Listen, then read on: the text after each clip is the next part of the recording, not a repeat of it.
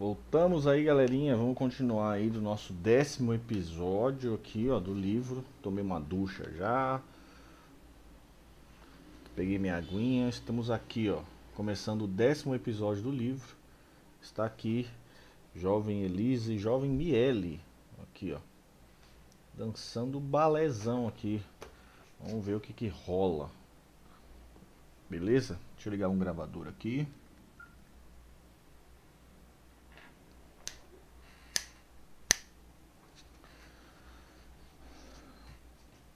Assim como a irreversível agonia da audiência do Fino havia levado à morte de um dos maiores fenômenos televisivos da Record, os especiais com Elis, que viraria na sequência, também não vingaram.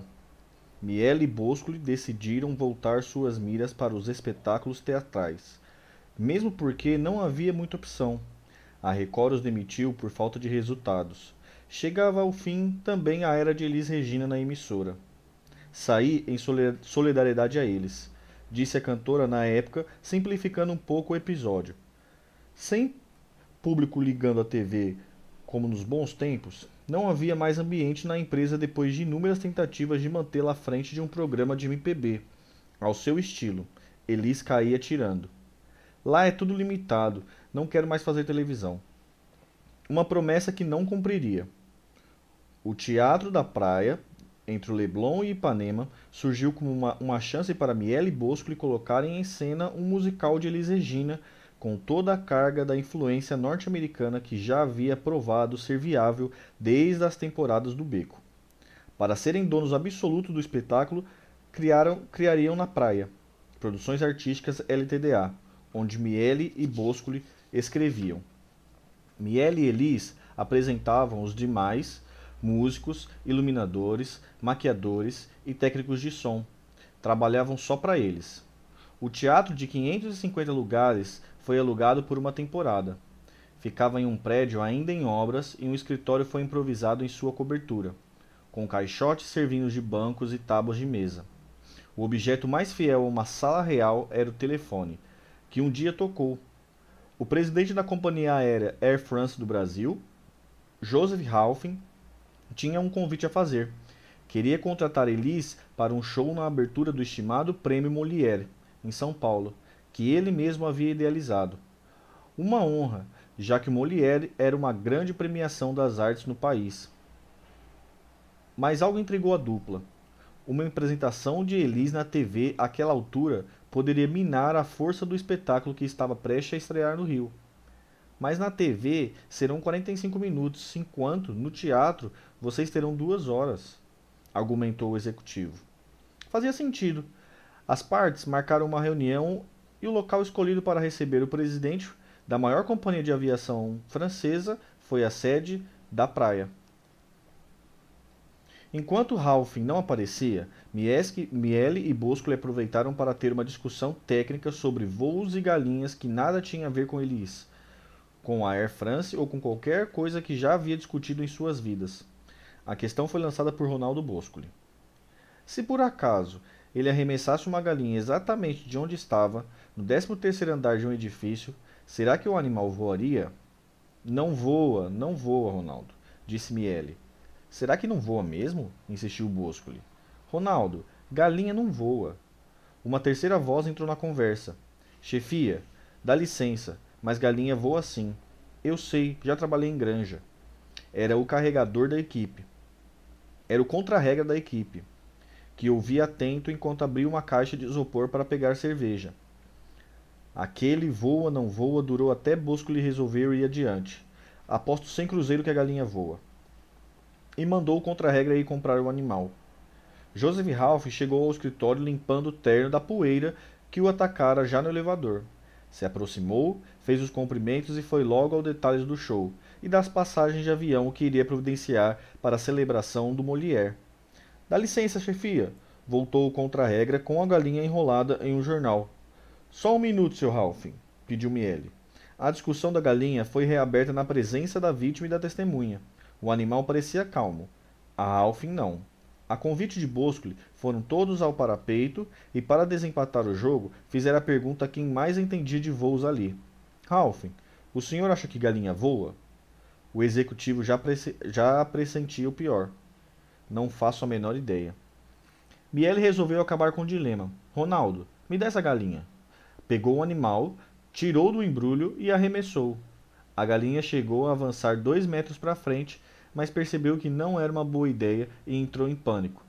Tentou voltar, perdeu a atitude e colidiu de bico com a vidraça do andar de baixo. Ouviu-se então o último pio antes do animal despencar até se despedaçar na rua. Miele virou-se primeiro para Ronaldo. Dá cem pratas aqui. Eu disse que galinha não voa. E depois, para Ralph, como o senhor está pensando mesmo em fazer a apresentação do Molière? Antes que o executivo recuperasse o fôlego, o contra-rega interferiu novamente. Chefia, a galinha está lá embaixo, mortaça. Tem bronca se eu pegar o que sobrou para fazer uma canja? Ali só tinha maluco. Era o que certamente pensava Ralph. Mas eram aqueles malucos que tinha a maior cantora do país nas mãos. Alguns dias depois, Ralph ligou para marcar a reunião em que se assinaria o contrato para a apresentação de Elise no Molière. Miele foi à sede da Air France, em São Paulo, para fechar o negócio. Ao chegar, subiu pelo elevador da presidência. Bom dia, Sr. Ralph. Olá, Miele. O senhor pode esperar só um minuto? Inesperadamente, pediu que entrasse na sala um na sala um outro alto executivo. Por favor, Miele, o senhor poderia repetir a este homem a história da galinha voadora? Ele diz que é tudo mentira minha. Miele saiu do escritório com o contrato assinado e a simpatia dos patrocinadores do prêmio que ele passaria 17 anos apresentando. Para Elis, o Molière serviria de aquecimento antes do Teatro da Praia, um show especial em sua vida, sobretudo por fazê-lo com o primeiro filho no ventre. Sua tão sonhada gravidez estava em curso quando as cortinas se abriram. Elise e Miele cantavam casos, sapateavam, faziam imitações em caras e bocas, seguindo um roteiro que tentava amarrar tudo. Vinícius de Moraes, Erlon Chaves, Nelson Mota, Bete Faria, Perry Ribeiro e Cláudio Marzo alternavam-se nas primeiras cadeiras, muitas vezes biográficas. As falas abriam com lembranças do Becos da Garrafa, lugar onde o mais bobo dava nó em pingo d'água.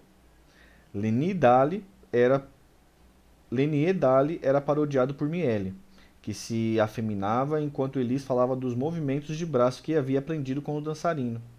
Fiquei louca com Lenier. Eu comecei a tal natação e fui apelidada de Alice Regina. A plateia ria. Miele e Elis se divertiam. Duas partes a serem levadas a sério eram homenagem a Charlie Chaplin, com Elise devidamente caracterizada de Carlitos, e as citações a Caetano Veloso, exilado em Londres. É a pessoa mais importante da minha geração, disse antes de cantar. Irene com um arranjo tropicalista de Menescal. Quando sentia ter falado demais, Elis mordia a própria língua com prazer. Neste momento, era sobre Caetano Veloso, alvejado por ela durante o Tropicália, que sua opinião mudava radicalmente de lado. Um dia eu cometi um erro de dizer que não gostava do Caetano. Agora estou aqui para dizer que ele é o maior poeta, o homem que fez as mais belas letras do Brasil. Eu não gostava do Caetano porque tudo o que ele fazia e dizia servia como uma carapuça para mim, até o pescoço. Disse em entrevista coletiva pouco antes de estreia no Teatro da Praia. Gil vivendo em Londres com Caetano, era lembrado com a interpretação quente de Aquele Abraço. O resultado do que eles faziam no palco animou a Philips a lançar a apresentação em um disco ao vivo e com pouca edição, Elise Miele no Teatro da Praia. A festa estava boa, mas não poderia ir longe, mais longe. Era hora de Elise virar mãe.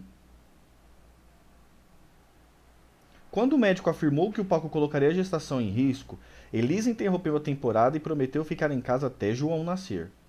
Mas, dois meses depois, sentiu o peso da espera. Craque do, Craque do trico, craque no trico passava horas diante da TV ou brincando com os cachorros até o dia em que percebeu um sorriso diferente em um deles. Era tudo o que precisava para voltar ao palco. Qualquer palco. Quando a gente começa a achar que o cachorro está com um sorriso diferente, é hora de sair de casa desabafou em uma entrevista. Miele e Boscoli, mais uma vez, entravam em ação, mas seguindo as ressalvas que o médico rendido pela paciente prescrevera com pesar. Nada de agitos. Ao contrário da dinâmica apresentada no Teatro da Praia, seu novo show, dessa vez no Canecão, teria uma cantora mais estática ao microfone, fazendo breves comentários antes de cada canção. O repertório clássico trazia Aquarela do Brasil, Canto de Ossanha e Corrida de Jangada. Assim como no espetáculo anterior, seu figurino era comprado em uma loja de crianças no Rio chamado Bebê Conforto. Eu me sinto bem com elas, são do meu número. O prazo de duração daquilo que os médicos viam como uma insanidade também havia sido preestabelecido um mês. Um show, o primeiro deles, foi o suficiente para derrubar um homem de 1,93m de altura, Erasmo Carlos. Mesmo sem jamais ter sacado uma arma durante a troca de tiros entre a MPB e a Jovem Guarda, perguntavam-se perguntava-se ainda a razão de tanto ódio. Parte da crítica o via como ressalvas e muita gente da classe artística ainda fazia questão de ignorar qualquer sombra de qualidade em seus trabalhos. Sentado ao lado de André Midani, e outras pessoas em uma mesa de muitos lugares, suas lágrimas surgiram assim que Elis começou a cantar As Curvas da Estrada de Santos. Sua música, feita com Roberto, na voz de Elis, o levava à glória, colocando entre os maiores. O choro se tornou compulsivo por causa das preocupações do, dos amigos. Em entrevista a Rui Castro para a revista Playboy, em 1980, Erasmo voltou à noite em que se sentiu dar a volta por cima, na plateia do Canecão. Era o começo do reconhecimento, mas era também o fim da mágoa antiga, o começo de uma nova proposta, de um mundo, de um novo tempo, de amizade entre intérpretes e compositores das mais variadas tendências. O Roberto não estava presente, mas eu chorei por ele, porque sei que ele também choraria se estivesse lá. Eu pensava assim: a gente é legal, porra. Tá aí a prova que nós somos legais. Elis passou a sentir que o filho que queria nascer.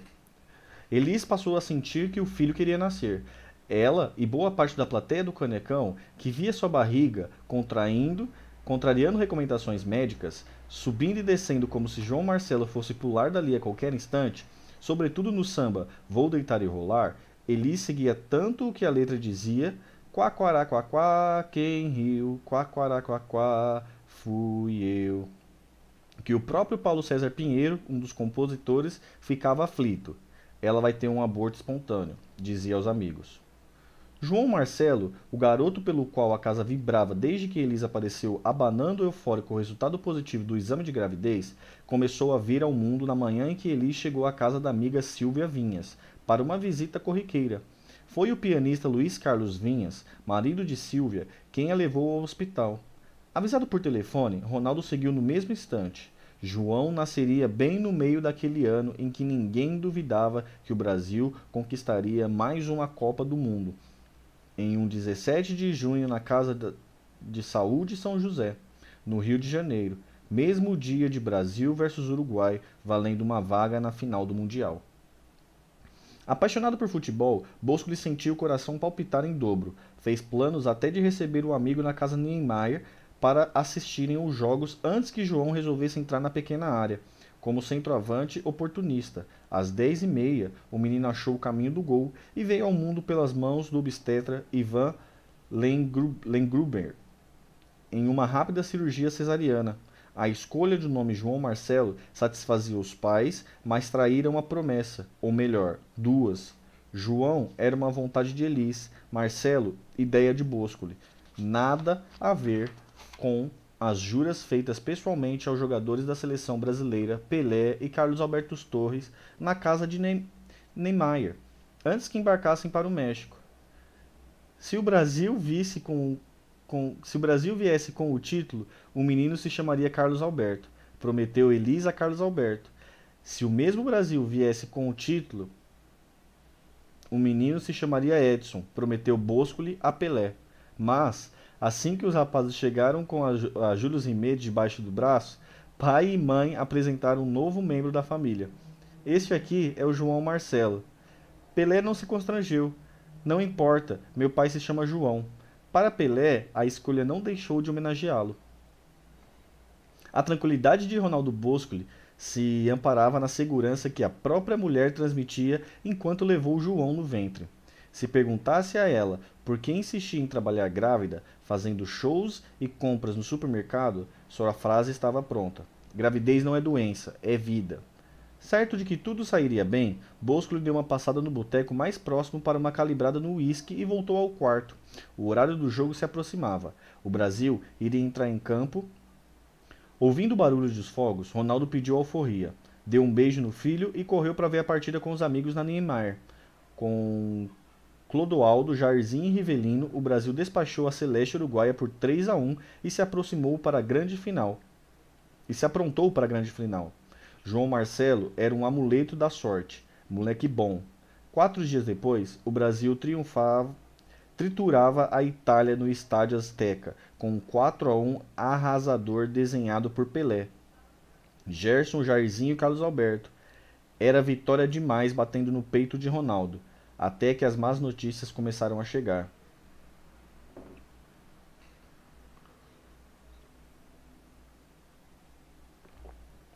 João Marcelo não estava bem. O leite de Elisa havia secado e os médicos identificaram uma intolerância da criança ao leite de vaca e seus derivados, que muito complicaria a vida da mãe. Só outros cheios de boa vontade poderiam alimentar João naqueles primeiros anos de vida. Da saúde frágil, o garoto foi colocado no soro com, uma gra... com um grave quadro de desidratação, sob observação e sem prazo de alta. Seu estado piorou e a equipe médica decidiu ter uma séria conversa com Elis, usando o tom de quem diz que tudo pode acontecer. Elis, angustiada, passou a noite ao lado do berço, fazendo confissões e juras de amor, chorando e sorrindo para uma criatura que tanto desejava levar para casa. No dia seguinte, os médicos entraram na sala e se espantaram com a melhora de João. Um deles perguntou como havia sido a noite e Elis contou que tinha apenas conversado muito. Inspirado, o doutor deu o diagnóstico. Sua avó salvou seu filho. Elis deixou João em recuperação com as enfermeiras e saiu do hospital para a casa da família Figueiredo. Seus primeiros amigos no Rio de Janeiro desde o noivado com Bosco. Laura, mulher do diretor de programas e empresário da noite Abelardo, Abelardo dava colo e lágrimas da dava colo às lágrimas da, da amiga e havia desabafar em sentimentos de culpa. Elisa acreditava que o fato de ter feito uma cirurgia plástica com o Dr. Ivo Pitangui para diminuir o tamanho dos seios, a revelia do marido Boscoli havia prejudicado a amamentação. As filhas de Laura, Mônica e Patrícia, se comoviam com aquilo que considerava uma, um traço brilhante da tia postiça. De repente, depois do choro e das lamentações, Elis decidia tomar um banho e mergulhava na espuma da banheira com um sorriso e uma leveza que já parecia maior do que os problemas. João era um mundo de sentimentos em que Elis finalmente poderia cultivar o amor incondicional sem sentir-se peça de um tabuleiro. Estava ali, em seus braços, o primeiro homem do qual ela poderia confiar. Quase um ano depois, Elis resolveu escrever ao filho uma carta de amor. Assim que colocou um ponto final, dobrou a folha, fechou o envelope e o guardou em um cofre que tinha em casa. A ideia era mostrá-la a João apenas quando ele completasse 18 anos. Orfília Negrão, amiga da cantora, negociava algum dos seus bens logo depois de sua morte, em 1982, quando encontrou o documento no cofre de Elis. João Marcelo jamais soube da existência dessa carta. Vamos à carta. Rio de Janeiro, 14 de junho de 1971. João, queria era te dizer que te amo. Preciso de você. Quero você mais do que tudo que já quis. Queria te dizer também que não sei como é que achava graças nas coisas antes de você surgir. Porque eu sinto uma falta incrível de você. Quando não está por perto, os troços perdem o sentido e a razão. Outra coisa que você precisa saber é que você construiu pacas. Você me pegou um bagaço daqueles, me ajeitou, me maneirou, me devolveu a risada do ginásio, criou uma fonte de investimento em minhas áreas menos desenvolvidas. Negócio maravilhoso, a sua mão no meu cabelo. A única mão que não me mete medo. Coisa linda, seus olhos me olhando sério, me levando a sério, me descobrindo até para mim. Incrível sua boca sorrindo e falando coisas poucas, mas o suficiente para não entendermos e sabermos que estamos em boas mãos. Quando quanto eu te devo? Não tem não tenho que de jeito. Você chegou a, e arrasou, acabou com o baile. Se porventura eu falhar, se não estiver à sua altura, se for menos do que você acha que merecia, não me imagine mais do que sou. Tenho tantos problemas quanto você. Não me culpe. Antes, procure me compreender. Sou resultado do que a vida fez comigo, inconsciente e inconsequente. Saiba, porém, que você foi o único ser com o qual eu não fui inconsci inconsciente, nem inconsequente. Pensei, medi tudo, apesar de que não sou perfeita, bem que gostaria de ter sido mas nunca se consegue, mesmo tentando ao máximo. O bacana é que sobra a, todas uma, a todos uma vida para consertar os erros cometidos nesse pouco tempo. E no que depender de mim, creia, me jogo de cabeça e não te deixo em falta. Só quero que a gente sempre fale de frente, sem camuflagem, olho no olho. Esteja certo, eu nunca vou mentir, nem uma mentira piedosa. O que tiver de ser, vai ser nem que seja ferro em brasa, mas vai. Porque o que há de mais bonito é a confiança nos companheiros de briga. Fora dela, não há salvação. É o mínimo que posso fazer de verdade verdadeira com você, que me deu uma concepção nova da vida. Só me falta dizer muito obrigado por você ser tudo o que você é, por você ter nascido e por você ter me dado a felicidade de dividir, dividir tão intimamente o meu corpo. Sejamos felizes, é o que quero e é o que há de ser, meu filho, sou tua para sempre, mamãe. Os shows voltaram logo, mais precisamente quatro meses depois da recuperação de João. Em sua primeira viagem a São Paulo, Eli se hospedou com o filho no Hotel São Rafael, na Avenida São João. Miele Boscoli tinham um amigo em quem podia confiar em São Paulo, José Nogueira Neto, o Nogueirinha. Assim que chegaram, Miele foi a ele explicar a situação. Nogueira, seguinte, o João, filho da Elis, tem um problema. Só aceita leite materno. Mas o leite de Elis secou. Lá no Rio, ela compra leite de uma clínica em Botafogo. Mas aqui em São Paulo não sabemos como arranjar isso. Consegue pra gente? Nogueira saiu da farmácia em farmácia até ter certeza que nenhuma vendia leite materno em pó.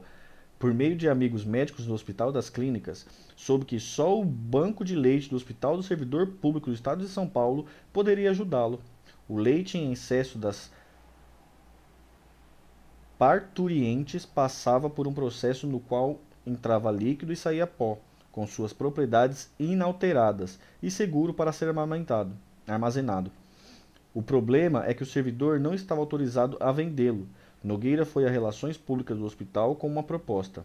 Em troca de doses diárias do produto, Elis faria, campanha na TV para que as mulheres fizessem mais doações de leite materno ao hospital. Ninguém iria negar uma garota propaganda como Elis Regina. Nogueira era o parceiro de papos e copos de miel e boscoli, sobretudo em noites de luar que não tinham Elis Regina. Em uma delas, Boscoli o convidou a passar uma temporada no Rio para irem a, a uma boate conhecer uma jovem voz da qual falavam muito. Com Elis cumprindo sua agenda fora do Rio, a noite era deles. Ao chegarem ao show, viram o cantor negro, alto, de sorriso enorme e voz ainda maior vestido como um alienígena em Copacabana. Emílio Santiago era seu nome, e seu futuro era certo, desde que nunca mais usasse blusa de rolê com calças de flanela creme no verão de carioca. Os amigos voltaram para a casa de Neymar cansados, conversaram um pouco e foram dormir. Nogueira, no quarto de hóspede, no, no quarto de hóspedes, Boscoli na cama do casal. O, o produtor começou a ficar inquieto com um ataque cardíaco que às vezes lhe despertava um súbito medo da morte. Além de não entrar em avião, tinha pavor de morrer eletrocutado ou vítima de terremoto. Quando Nogueira pegou no sono, o parceiro veio ao, o parceiro veio ao quarto dele. Pô, Nogueirinha, sabe o que é? Eu estou aqui com essa palpitação. Vamos conversar um pouco. Quem sabe, quem sabe eu me acalmo e consigo dormir. De rádio ligado, começaram a trocar ideias até o sono chegar. Nogueira deitou de um lado direito da cama, Ronaldo no esquerdo. Pô, mas aquele Emílio é bom mesmo, não? O cara arrasa. Dormiram. Quando o dia clareou, a porta se abriu em um tranco e Elisa entrou em brasa. Ronaldo, o que você está fazendo na cama com esse aí? Ah, pelo amor de Deus, Nogueira dormindo com meu marido?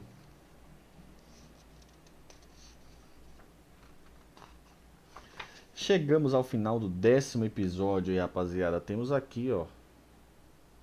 Elis e Emílio aqui, ó. Na abertura do capítulo 11. Beleza. Cara, esse livro tá muito bom, estamos devorando ele. Cat Samas. Minha mãe não comprou meu livro do Harry Potter ainda, então não dá pra eu ler. O livro do Harry Potter é bom demais, eu já li todos e gostei muito.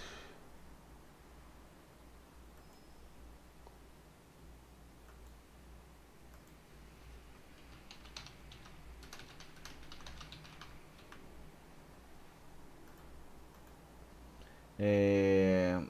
Juan Gabriel, não é possível. É possível sim, Juan. Bem bolado. Tamo junto, Pablo. Estamos aí, né? Desvendando a internet. Tem zoinho na Twitch?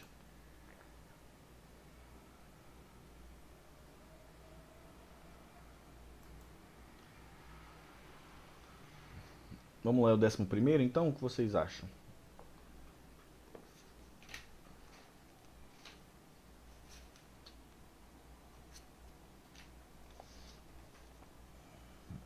Acho que eu preciso pegar o bandeco ali, meu.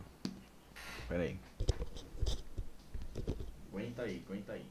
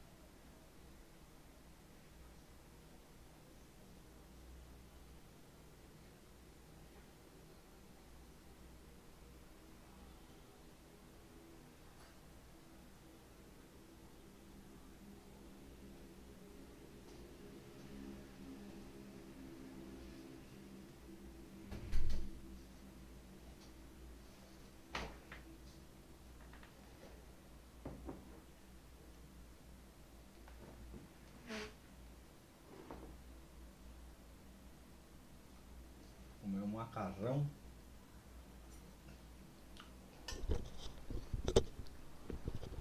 Caraca, tá quente pra caramba.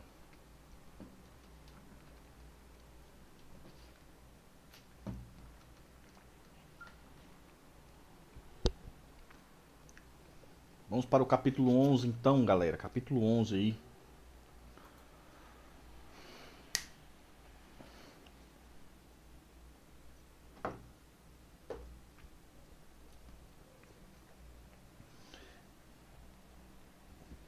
Elis concluía que, de novo, mudar era preciso, seja lá o que, o que isso significasse. Segura de que faria com a voz o que bem entendesse, sentia agora a necessidade de embarcar em voos mais juvenis, de perder o medo de ser pop, de andar por terras ainda mais desconhecidas. Fazer isso sem vender a alma é o que seria o seu desafio. Ninguém do alto escalão da companhia de disco lhe cobrava nada, até porque sabiam que Elise iria embora no dia em que ouvisse alguém ousasse enfrentá-la. Mas o fato é que a cantora nunca mais foi um estouro. De boiada, inven... nunca mais foi um estouro da boiada em vendas desde o seu primeiro dois na bossa. Aos 24 anos, o detalhe de não ser ainda uma voz de massa era algo que incomodava. Nelson Mota chegou como um homem que poderia colocá-la nos trilhos de um outro destino, seja lá também o que isso poderia significar. Jovem e antenado, bem relacionado, tinha o poder de materializar-se nos melhores lugares onde quem gostava de boa música poderia estar. Quando a bossa nova nasceu nos apartamentos da zona sul do Rio, ele era da turma, amigo dos compositores. Quando a era dos festivais se estabilizou, atacava também de jornalista e compositor. E quando Sebastião Rodrigues Maia começou a virar Tim Maia, traduzindo para o português o soul e o funk que efervescia nos Estados Unidos, Mota já era produtor. Jogando contra havia apenas o fato de ser ele um legítimo integrante da turma de Boscoli, uma gente que Elis via de olhos vesgos por saber que era a ela que seu marido recorria antes e depois das batalhas domésticas. Era preciso uma aproximação, uma aproximação estratégica e cuidadosa de que Mota saberia conduzir com habilidade. Afinal, se estava feliz pelo, pelo convite de André, André Midani para ser o novo produtor de Elis, Elis também precisava de seu serviço para operar a mudança que tanto queria. Mota traçou a si mesmo algumas regras informais para que sua direção não acabasse em colisão frontal com uma muralha. Fazer o que Elis pedisse com a subserviência de um samurai era a primeira delas. Mostrar o que conseguisse recolher do compositores novos sem usar tons impositivos para outro. O produtor estava próximo dos mutantes e adorava o rock and roll, mas decidiu pisar no campo minado com meias de seda, ainda que isso significasse por vezes abrir mão de seus gostos pessoais.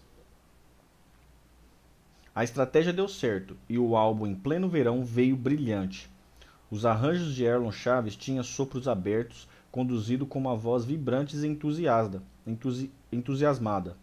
Vou deitar e rolar, Quaquaraquaquá, de Baden Powell com Paulo César Pinheiro, era um samba incrementado mais bem próximo encrencado, mas bem próximo. Caraca, tô lendo mal demais.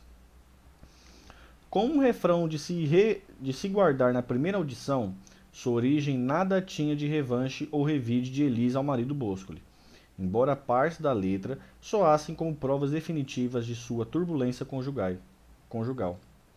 Não venha querer se consolar, que agora não dá mais pé nem nunca mais vai dar. Também quem mandou se levantar, quem levantar para sair perde lugar. O arremesso da autoestima às alturas refletia sobretudo o retorno de Baden, a vida depois de uma temporada tentando afogar a depressão no álcool.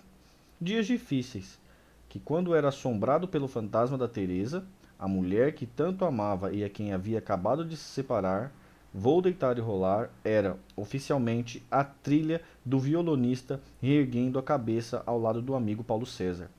Extraoficialmente, seria também uma ameaça que Elis dirigia ao marido infiel e que, em pouco tempo, colocaria em prática. O repertório trazia ainda Hitmaker, Jorge Ben com duas, Bicho do Mato e Até Aí Morreu Neves. E Roberto e Erasmo Carlos já deitando nos braços da antiga detratora, com as curvas da estrada de Santos. Um torpedo radiofônico de alta precisão. Por sugestão de Motas, Elis se libertava da gravação original, investindo em uma interpretação rasgada e livre, como uma cantora de soul norte-americana, reforçada por um piano blues e uma bateria volumosa que levava a canção às alturas até o fim. Mota fez encomendas a Caetano Veloso e Gilberto Gil, que, do exílio, em Londres, mandaram suas letras cheias de recados subliminares, na medida para driblar a capacidade de desentendimento dos militares. Fechado para balanço, era Gil falando de si mesmo. Tô fechado para balanço, meu saldo deve ser bom. Viver não me custa nada, viver só me custa vida.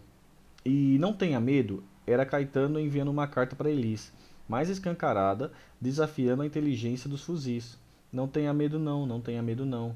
Nenhum não, nenhum senão, nenhum ladrão, nenhuma escuridão. Nada pior do que tudo, que você já tem no seu coração um mundo. Apenas um sinão ficaria por conta dos arranjos de Erlon, que mais tarde Mota consideraria exagerado. Em pleno verão, abatia dois alvos com um disparo. Eli soava livre, leve e jovem, conseguindo mesmo conseguindo, mesmo que em dose calculadas, um grau maior de engajamento político. E havia mais. Uma participação armada por Mota faria as testemunhas crerem na existência de, dos deuses. Puta que, puta que o pariu, que cantor é esse? A moto. Elis não segurou o susto quando ouviu Tim Maia pela primeira vez cantando Primavera, em uma fita que Mota havia levado de uma reunião com os executivos da Philips. A fita era apresentada pelo produtor Manuel Berebien aos colegas de trabalho, quando Mota a pediu para mostrar a Elis quem era o negão Black Power que vinha fazendo a cabeça dos diretores da gravadora. Embora ainda desconhecido, Tim havia chegado de uma temporada nos Estados Unidos como um gigante que queria engolir o mundo com a voz. Mais do que um dueto, juntá-lo a Elis Regina seria um duelo. Mota o convidou para aparecer na Philips no dia da gravação, e Tim foi cheio de vontade, ajeitou o violão no colo e começou mostrando Primavera, e mais meia dúzia de canções. Quando chegou a Teaser, Teaser the Song, uma balada lá Marvin Gaye, com partes em inglês e português que ele mesmo havia composto, Mota e Liz gritaram: É essa! ao mesmo tempo. A música foi gravada naquele dia. Não por acaso, tinha havia escolhido cantar o momento mais solto, mais soul, onde tinha certeza de que deitaria nos improvisos. Ao ouvir Elis rasgando, vinha com um trator, vinha como um trator. Se um queria sexo, o outro falava de amor, e Nelson Mota sentia estar escrevendo uma parte da história. O tiro acertado no alvo de Em Pleno Verão aproximou Nelton Mota de Elis Regina com uma serenidade inédita no histórico de relacionamentos profissionais da cantora. Era como se Nelson soubesse dos terrenos em que não deveria pisar e como se Elis retribuísse o respeito sem jamais destratá-lo. Havia um contexto para que essa aproximação ficasse forte. Ronaldo Bosco rondava mais por São Paulo do que pelo Rio de Janeiro. Às voltas com sua nova boate Blow Up, aberta na rua Augusta em sociedade com Miele, sem mais receber o marido tantas novidades artísticas como no começo do relacionamento, Elis viu o novo produtor, o Portal, que o levaria ao mundo dos desafiadores. A fila começava a andar. Mota, mesmo casado, passou a gostar de Elis além da conta, já no terceiro mês em que trabalhavam junto. Em uma das noites em que Bosco estava em São Paulo, combinou com a cantora Joyce e seu marido do, de então, Nelson Ângelo, para que os três fossem ao casarão de Elis, na Avenida Niemeyer. Joyce, de quem Elis gostava muito e acabara de gravar Copacabana Velha de Guerra, após descobrir seus dons na, no quarto Festival Internacional da Canção Popular da TV Globo, queria mostrar músicas novas para o próximo disco da amiga. Nelson Ângelo também poderia emplacar alguma. Conversavam todos sobre as espreguiçadeiras brancas no terraço até que Joyce, grávida de sete meses de sua primeira filha, Clara, sentiu sono e foi levada para dormir na cama de Elis. Sem Joyce na turma, comprimidos na mescalina foram distribuídos comprimidos de mescalina foram distribuídos em todos e todos iniciaram suas viagens. Nelson Mota conta ter sido ele a pessoa que levou a substância que Tim Maia havia acabado de trazer dos Estados Unidos. O efeito da, da droga veio logo, como descrevera Aldous Huxley, Huxley, Huxley em seus estudos publicados na obra As Portas da Percepção. Quase duas décadas antes, as luzes passaram a brilhar mais e a música começou a se misturar com os odores da noite, algo que Hulix classificara como um cruzamento de sentidos. Ali, provavelmente pela baixa dose que tomaram, não houve sintomas de bad trip, as viagens indesejáveis, indesejáveis que poderiam levar os surtos de dor e angústia. Suspenso no tempo, os amigos se sentiram leves, confiantes e transbordando de amor pelo universo. A madrugada avançou. Pela manhã, Joyce despertou e foi até o terraço onde estavam Elis e Nelson Motton, ainda deitados na espreguiçadeira e com os pés para fora da manta.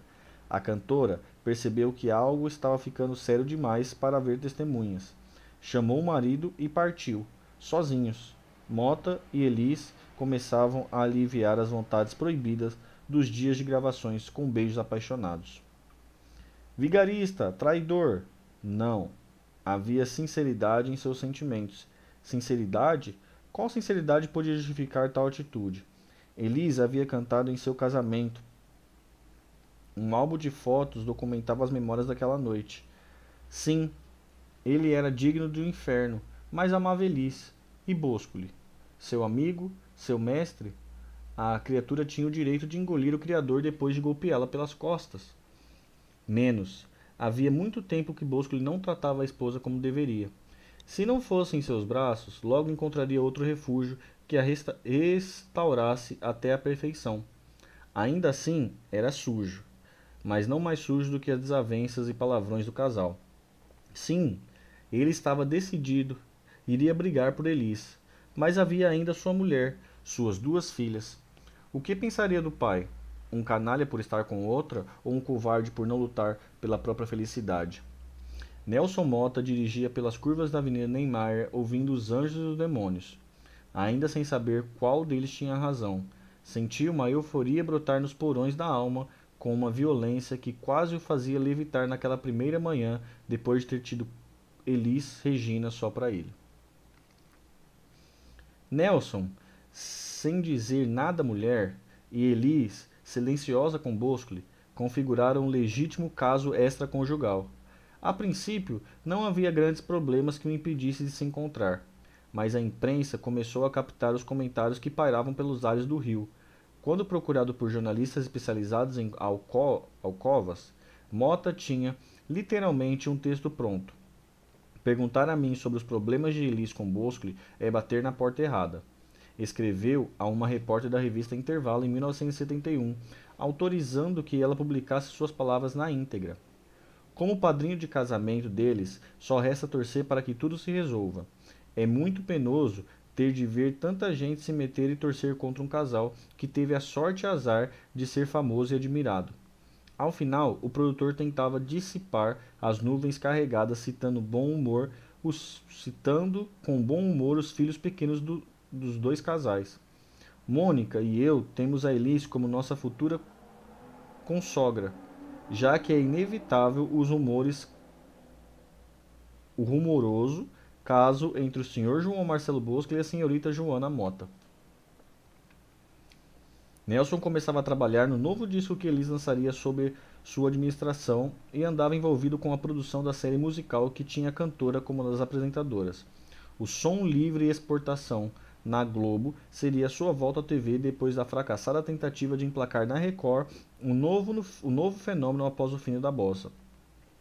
Os especiais eram gravados sempre em cidades mais distantes do Rio, como Belo Horizonte Brasília, e que facilitava a vida dos amantes. Quando não estavam em suas zonas de conforto, elas a criavam. Um dos refúgios era um hotel Margaridas, em Petrópolis. Eli chegava para o encontro secreto trazendo o filho João Marcelo, de um ano, e a babá a tiracolo. Passavam ali um final de semana unidos e voltavam para suas vidas reais, cheio de culpa e felicidade. Sair pelo rio juntos era difícil, difícil, mas não impossível. O bunker mais confiável era o apartamento de André Midani, que muitas vezes recebia pela manhã com uma mulher, Márcia Mendes, apresentadora do tele, telejornal Hoje, da Globo, ou a casa de Rogério, irmão de Elis, que assistia de camarote o par de pontas brotas na testa do cunhado, pelo qual seu santo jamais simpatizou. O Kings Motel, em São Corrado, era um dos poucos destinos seguros em território carioca. Elis não usava disfarces, mas abaixava-se assim que chegavam para pedir um quarto. Sem uma faísca que pudesse causar incêndio na relação, Nelson Mota animava-se para tirar seus LPs do, palácio, do plástico, enquanto escolhia o repertório do próximo disco. Levava Elisa a um mundo que ela pouco conhecia. James Taylor, o rapaz norte-americano que se mudou para Londres em 1968 para ser lançado pela gravadora dos Beatles, valia uma audição atenciosa. Crosby, Steele and Nash, Cat Stevens, Led Zeppelin, Rolling Stones Mota entrava na vida de Elis com vinis que anos antes poderia ser arremessado contra a cabeça dele. A guitarra definitivamente não era mais um mal a ser combatido, mas uma aliada. E foi em uma dessas excursões que Elis aceitou gravar Golden Slumber no disco Ella. A canção de Lennon e McCartney, McCartney que os Beatles havia lançado dois anos antes, em 1969, no álbum uh, Abbey Road, com Mota. Com Mota, Elis derrubava a última muralha. Mesmo quando o resultado não ficava dentre os melhores, os arranjos de Chiquinho de Moraes, sobretudo nos timbres no teclado de cabaré, embrulhavam os Beatles com fita demais, caminhando perigosamente por um território sagrado. Elis partia para uma postura vocal que, a suprimi, que suprimia a delicadeza da canção sem reinventá-la. Os Beatles, que não eram praia, que não eram a praia nem de Elis, nem de Chiquinho, jamais voltariam a um disco seu. A compensação surgia no campo em que Elis jogava de olhos fechados. Peraí.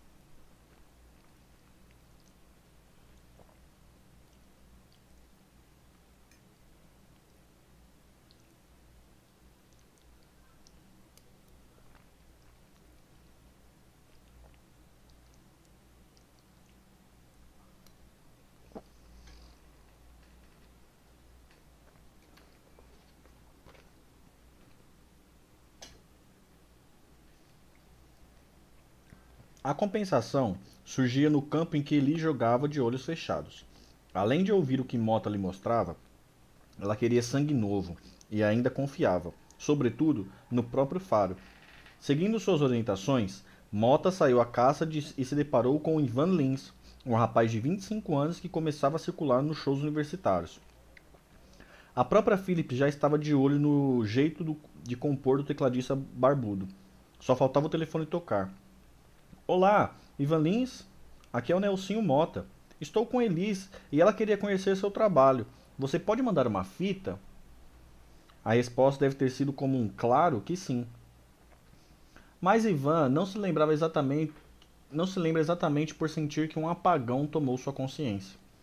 A Ivan Lins, um chamado de Elis era algo equivalente a John Lennon convidando um garoto para tocar em sua banda. Ivan via Elis pela televisão como um ser intangível, com uma força que fugia à sua compreensão. Agora, ele só precisava gravar algumas músicas em uma fita e enviá-la para Nelson Mota. Simples. Se a loucura da ansiedade não fizesse os dias levarem o dobro do tempo para passar. Entre as gravações, mandou aquela na qual acreditava mandou a, mandou a, aquela na qual mais acreditava. Madalena, um samba quilométrico composto com Ronaldo Monteiro, de harmonia movimentada e levada quente.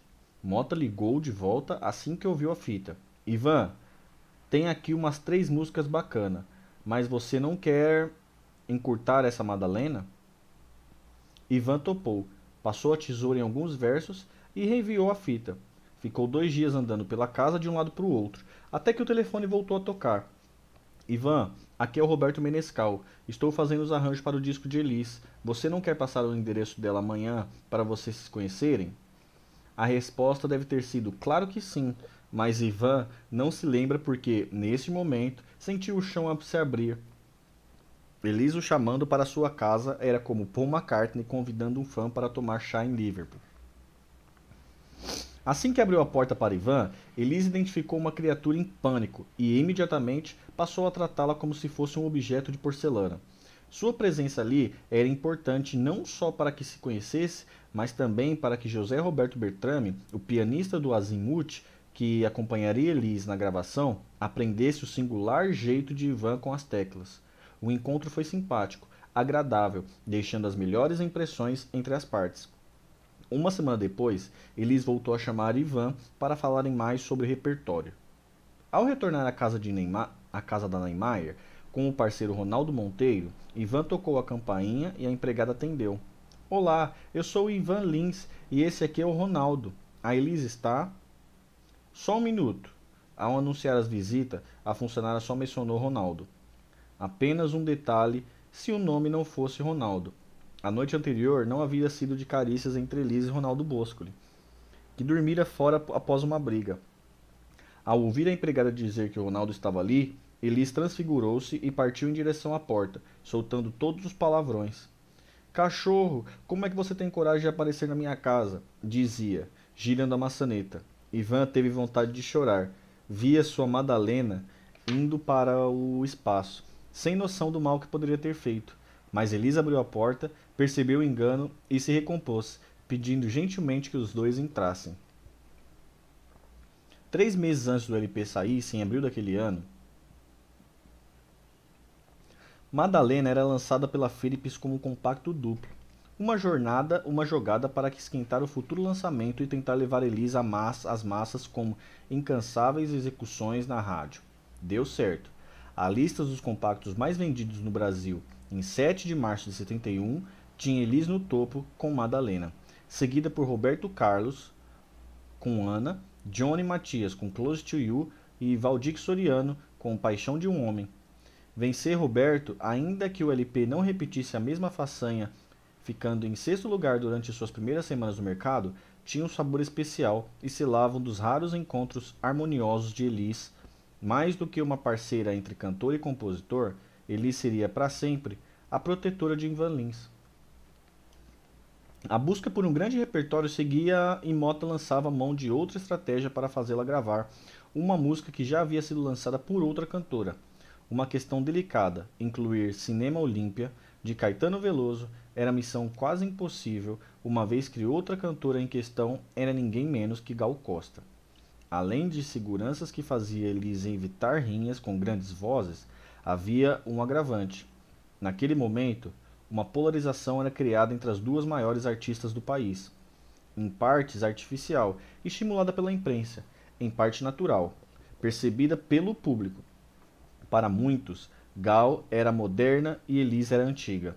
Por mais que tivesse feitos que a desvencilhassem da imagem de tradicionalista, algo que parecia cristalizado sobretudo depois que o tropicalismo estabelecera novas possibilidades, também as cantoras, Elisa ainda era atingida pela crítica.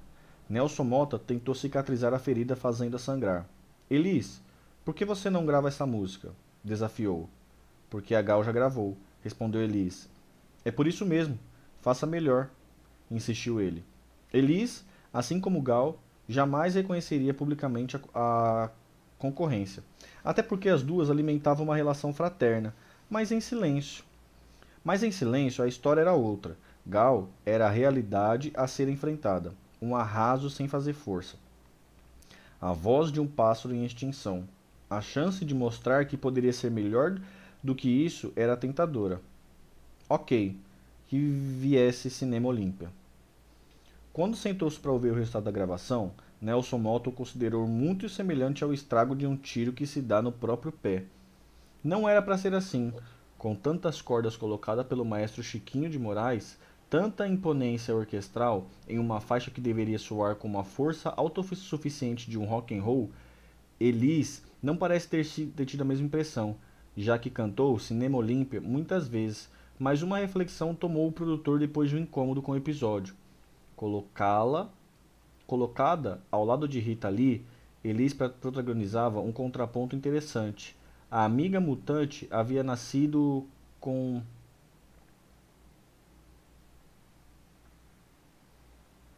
A amiga mutante havia nascido com voz ideal para cantar bossa nova, enquanto Elis, a voz da MPB, tinha tudo para ser uma roqueira fenomenal. O grupo que saiu pela estrada com Elis para lançar o disco Ela era o mesmo que havia participado das gravações. Seu novo guitarrista era Toninho Horta, um rapaz de linguagem jazzística desenvolvida junto à turma de Belo Horizonte, uma das gratas surpresas da música instrumental dos últimos anos, em que Elisa aceitou após submeter um teste em sua casa. O segundo guitarrista era o jovem Nelson Ângelo, um fã incondicional de Elise desde os tempos de O Fino da Bossa. O piano era de Sérgio Carvalho, o baixo do pernambucano Novelli, a percussão de Herme Cotesini e a bateria do experiente Wilson das Neves, que Elis já havia tirado da TV Tupi, Tupi pagando o dobro Quanto você ganha lá? 600 cruzeiros, respondeu das Neves. Venha tocar comigo que eu te pago 1.200. Negócio fechado. Depois de passar por várias cidades, o grupo iria terminar a temporada com um show em um clube de vinhedo, no interior de São Paulo. O clima dos bastidores não era dos melhores. Alguns músicos vinham contestando os valores dos cachê e pediam aumento, mas a cantora achava a partilha uh, a contento e se exaltava com o assunto. Após ser apresentado por Miele, o grupo subiu ao palco e fez apresentações até o final, com profissionalismo. Quando soavam os últimos acordes de Upa Niguinho, Elis foi ao microfone, como quem arremessa calmamente uma granada por trás. Eu queria que vocês aplaudissem minha banda com força, porque a partir de hoje ela não toca mais comigo. O conjunto inteiro estava demitido. Acabou o capítulo 11 aí, galera. Novamente, vamos agora para o décimo segundo. Deixa eu só terminar de dar umas garfadas no meu macarrão.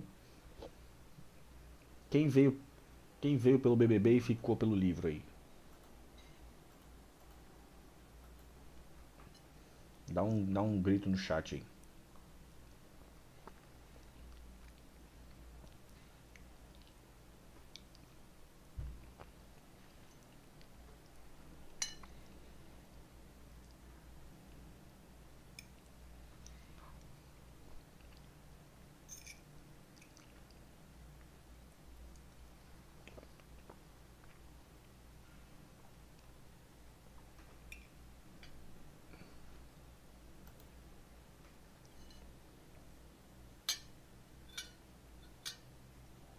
Caralho, mosca, porra.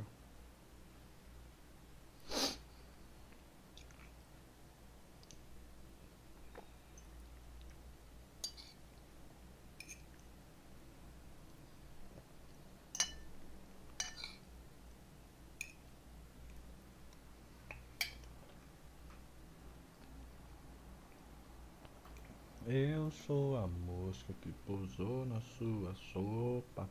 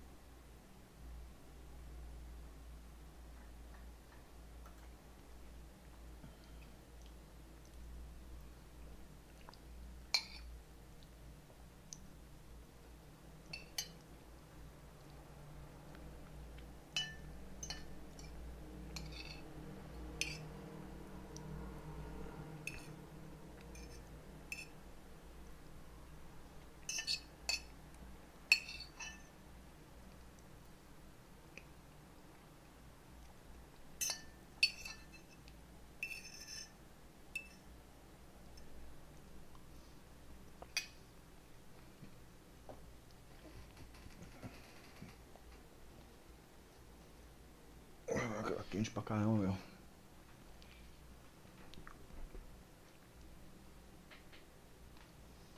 Eu sou a mosca que pousou na sua sopa.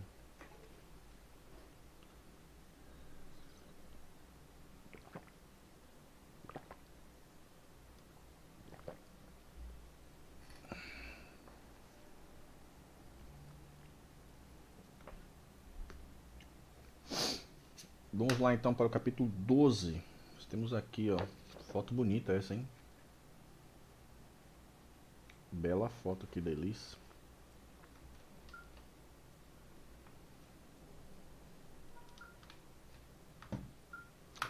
Vamos lá para o capítulo 12. Temos aqui uma bela foto da Elisa aqui, ó. De foto, né? Belíssima foto. Então vamos lá para o capítulo 12, galera. Nelson Mota era um resort que Elise se dava ao luxo de frequentar depois dos dois longos anos em ebulição ao lado do Boscoli. Ali não havia estresse, cobranças, detalhes da relação a serem discutidos. Conversas não se tornavam quedas de braço, opiniões não se transformavam em cabo de guerra. Nas benesses da vida extraconjugal, ninguém perguntava onde estava o dinheiro para a feira, nem contava na folhinha o número de dias sem sexo. Quando a nota fiscal chegou com o valor da aventura, Nelson Mota conheceu o inferno. Assim que os rumores começaram a ser amplificados, o produtor tentou aliviar o peso da consciência, se separando e deixando para a família a casa, equipada com todos os pertences. Foi morar no apartamento de um amigo no bairro da Lagoa, que aos poucos se transformava em uma espécie de refúgio de divorciados com direito à viagem lisérgicas ao som de Cat Stevens. A felicidade plena estava a um passo de se concretizar. Bastava lhes pedir o divórcio. Mota soube que seu romance chegava aos ouvidos de Bosque, e soube também da frase que ele teria dito ao descobrir que estava sendo traído pelo aprendiz, de 1,67m. Até que enfim Elisa encontrou alguém à sua altura.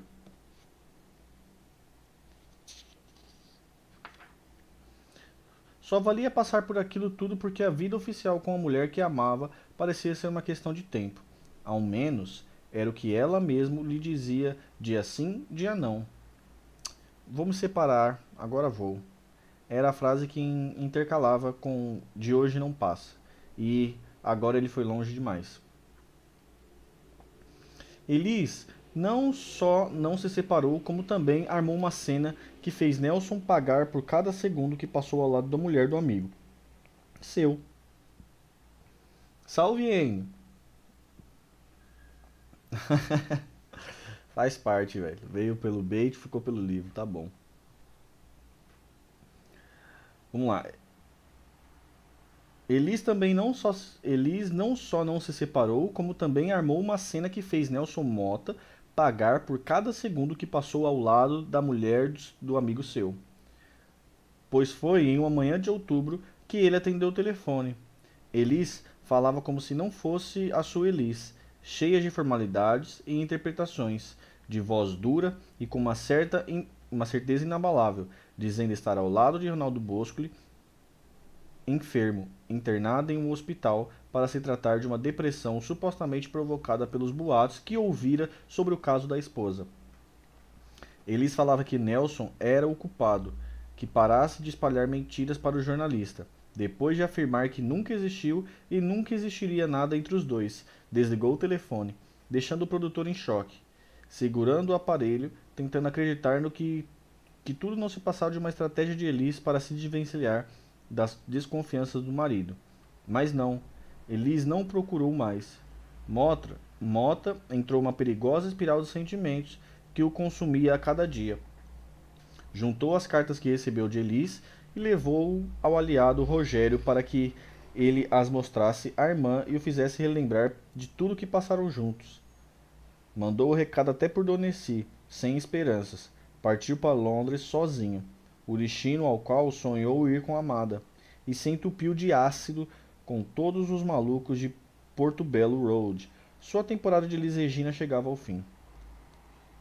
Aos jornalistas, a Elis já havia semeado uma possível separação ao discorrer sobre suas convicções a respeito de casamento e maternidade. Para ela, a segunda jamais deveria servir de muleta para o primeiro. Tem muita gente que pensa que filho pode dar jeito em casamento destrambelhado. Puro engano ou irresponsabilidade. É obriga obrigação evitar que a criança cresça em uma casa doente, disse a revista Fatos e Fotos. Elis sentia que as desavenças com ela e Boscoli chegaram a alimentar em público chegarão chegaram a alimentar em público pesavam demais. Depois de experimentar as águas mansas de Nelson Mota, voltar a servir palavrões com torradas no café da manhã era mais do que um retrocesso. Miele, mesmo sentindo a intensidade dos, dos desentendimentos, valorizava cada instante ao lado da dupla, degustando as frases de Bosco e as interpretações de sua mulher. Estar no meio de tudo também era divertido, não podia negar. Elis dizia ele era a única artista dona de um talento com o qual não conseguia se acostumar.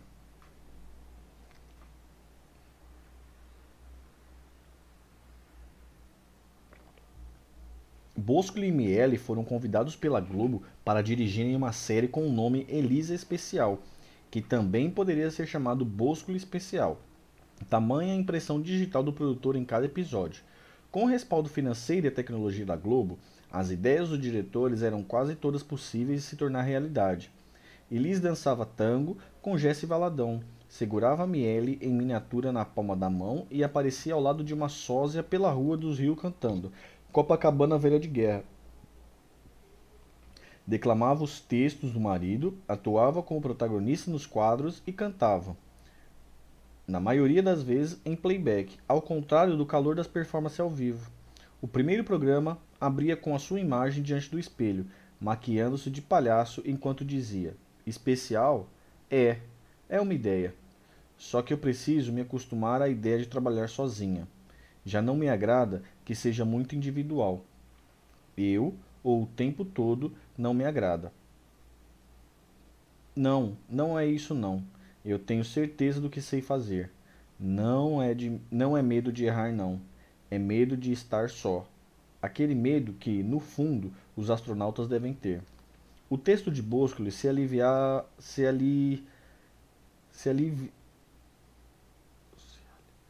se aliava à sinceridade de Elis para ganhar audiência.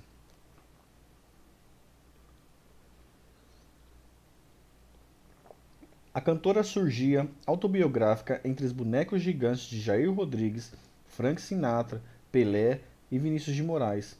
Ao lado de cada, repassava a vida. Vinícius de Moraes tem muito a ver comigo, com minha carreira. Ele me batizou Pimentinha. Li sobre o amor através dele. Vinícius o que ama sempre como da primeira vez. De Jair, uma evidente imposição sua entre as quatro personalidades, já que Boscoli continuava não vendo sambista afinidades com a esposa. Ela dizia ser o Jairzinho do meu ataque. Lembrava do gol que havia feito em 1965 no show do Teatro Paramount e arrematava dublando o pupurri de sambas do disco 2 na bossa. Elis Encostava-se então na imagem de Frank Sinatra, o hidro maior de Boscoli, com o texto deixava claro: Frank Sinatra, maior carreira de cantor do século XX. Tá aí um cara que fez tudo, tudo bem, na hora certa. Tá aí um cara que viveu tudo de uma vez só. Sinatra é um ser desconcertante, romântico e cruel, engraçado e triste. O quadro terminava com Elisa encorada em Pelé, escorada em Pelé o único bom moço dos quatro, cantando Perdão não tem. O próprio jogador, do próprio jogador que Elise havia gravado com ele em 69 no compacto Tabelinha, Elise e Pelé. A fidelidade de Miele, exercida para ambos os polos daquele relacionamento, o colocava como um ponto de equilíbrio que não deixava cenas cômicas se tornarem trágicas. O que Miele pedir eu faço dizia Elis para alfinetar Boscoli, e mostrar que, aos que mereciam, ela reservava toda a sua doçura. Elis, vamos fazer uma cena em que você e o Menescal saem do mar usando roupa de mergulho, ok?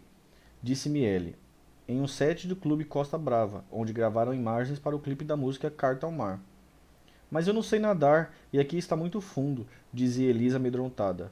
Sem problema, qualquer coisa o Menescal pega você ele é campeão mundial de pesca submarina. E era mesmo. Elisa afundou e quase não voltou mais. Quando emergiu, salva por Menescal, veio cuspindo água e palavrões. Em um episódio que comprovou sua importância naquela balança de egos, Miele foi convidado por uma repórter e um fotógrafo de uma revista que queriam fazer uma entrevista com Elise e Ronaldo na casa ne da Neymar, mas que, compreensivelmente, não tinha coragem de irem sozinhos. Miele aceitou, sabendo que seu papel seria muito próximo ao de segurança. Se algum prato voasse, ele seguraria no ar. O casal os recebeu simpático, respondeu bem a todas as perguntas, e depois do papo, Elis convidou o jornalista para o almoço que havia preparado. Com todos à mesa, Bosco lhe pediu que a mulher passasse o sal. Por quê? Tá dizendo que minha comida não tem sal? Vai comer a comida da tua mãe, aquela idiota, respondeu Elis. Minha mãe idiota? E a sua, aquela lavadeira? devolveu o marido. Elis gostava de subverter as partes do corpo humano nos palavrões. Ah, é? E por que é que você não vai tomar atrás do seu saco, do seu saco? Ronaldo adorava pregar em Liz um termo que designava uma espécie de distúrbio de comportamento, fora de moda na época, que mais tarde seria conhecido como bipolaridade. Elis, você não passa de uma ciclo... ciclotímica. Os jornalistas olhavam para os pratos invejando a existência dos feijões. Miele sabia que a tempestade sumiria com a mesma rapidez que surgira assim que ele dissesse a coisa certa. E disse: Aqueles festivais de filmes de Charlie Chaplin estavam passando no cinema. O que vocês achavam? O que vocês acham? Elis pensou um pouco. Já estreou aqui no Rio? Eu aceito. Tá afim, Ronaldo? Eu topo, respondeu ele. Fim de mais um round. Aliás, com o seu marido em casa, queria estar sempre ao lado de compositores novos. Fez certa noite um encontro com Dori, Francis Haim, Nelson Mota, Edu Lobo e Marcos Vale. E aceitou receber outros repórteres que queriam produzir uma matéria sobre o encontro. Enquanto os convidados falavam de música e tocavam, os jornalistas perambulavam entre as rodas, chamando os artistas de lados com perguntas provocativas, tentando jogar um contra os outros, manipulando polêmicas de Marcos Vale que havia acabado de mostrar, Viola em Luarada. E Elis, ele quis saber. A Elis, ele quis saber. Mas você só tem essa música? A Dori Francis Haim perguntou. Você gosta da Elis mesmo? Ela não é meio estranha? Até que um dos convidados avisou a cantora das más intenções do rapaz. O tempo fechou. Mas você é um filho da puta, veio Elis, ameaçando estapear o jornalista ao mesmo tempo em que colocava para fora. Eu trago os meus amigos na minha casa e você vem fazer esse joguinho. Se Ronaldo estivesse aqui, ele te matava. Antes que a casa da Avenida Neymar desabasse, haveria ainda um tempo para uma demonstração de solidariedade do casal para com o semelhante. No caso, o jovem cearense de 21 anos, alto e magro, com um olhar de cachorro caído no caminhão de mudança, e que já passava sem deixar tudo à volta para sua fortaleza natal.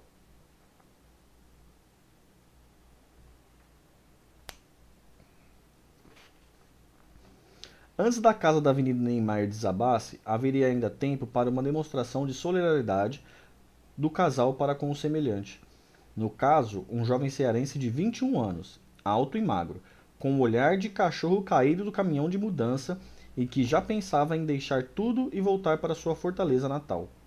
Recém-chegado ao Sudeste, sem pai nem mãe, Raimundo Fagner estava na mais absoluta pindaíba resistindo bravamente às pressões da família, que na verdade queria que ele voltasse a Brasília para terminar a faculdade de arquitetura, abandonada desde, o, desde que cismara com aquela conversa de se tornar cantor. Ao saber que Roberto Menescal procurava músicas para fechar a lista do espetáculo É Elis, Fagner mandou sua fitinha com quatro ou cinco delas. Elis se apaixonou por Mucuripe, Cavalo Ferro e Noves Fora parcerias com outro cearense da mesma turma, Belchior, e logo quis conhecer o autor daquela façanha. Fagner era salvo pelo gongo. As sessões de espetáculo É Elis, mais um produzido por Miele Boscoli, eram sucedidas por jantares em restaurantes caros. Fagner sempre na plateia como convidado do casal. Nunca aceitava esticar a noite com os amigos. Inventava desculpas, abaixava a cabeça e saía no silêncio. Boscoli começou a desconfiar e decidiu desvendar o mistério. Depois de um dos shows, ofereceu carona ao cantor e o deixou no ponto que, que ele pediu para ficar. Assim que Fagner se afastou, o seguiu à distância até vê-lo entrar em um prédio velho e abandonado. Subiu e, ao ver o estado das dependências, entendeu de onde saía tanto constrangimento. Fagner morava em uma espelunca que nem colchão tinha. O primo que havia alugado o apartamento o deixara sozinho quando faltava um mês para dar o prazo de entrega do imóvel. Sem mesada dos pais, o cearense só esperava o mês vencer para voltar para o seu sertão. Bosco chegou em casa arrasado e foi falar com Elis. No dia seguinte, ligou para Fagner e fez o convite. A casa da Neymar era sua também, pelo tempo que precisasse.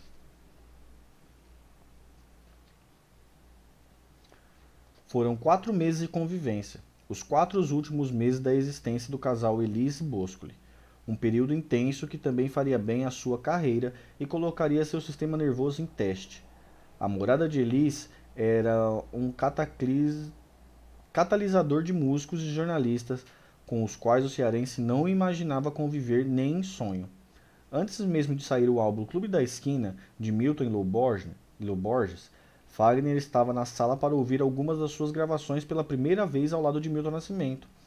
Ivan Lins e a mulher Lucinha eram hóspedes frequentes, e João Marcelo, com dois anos de idade, o seu salvador.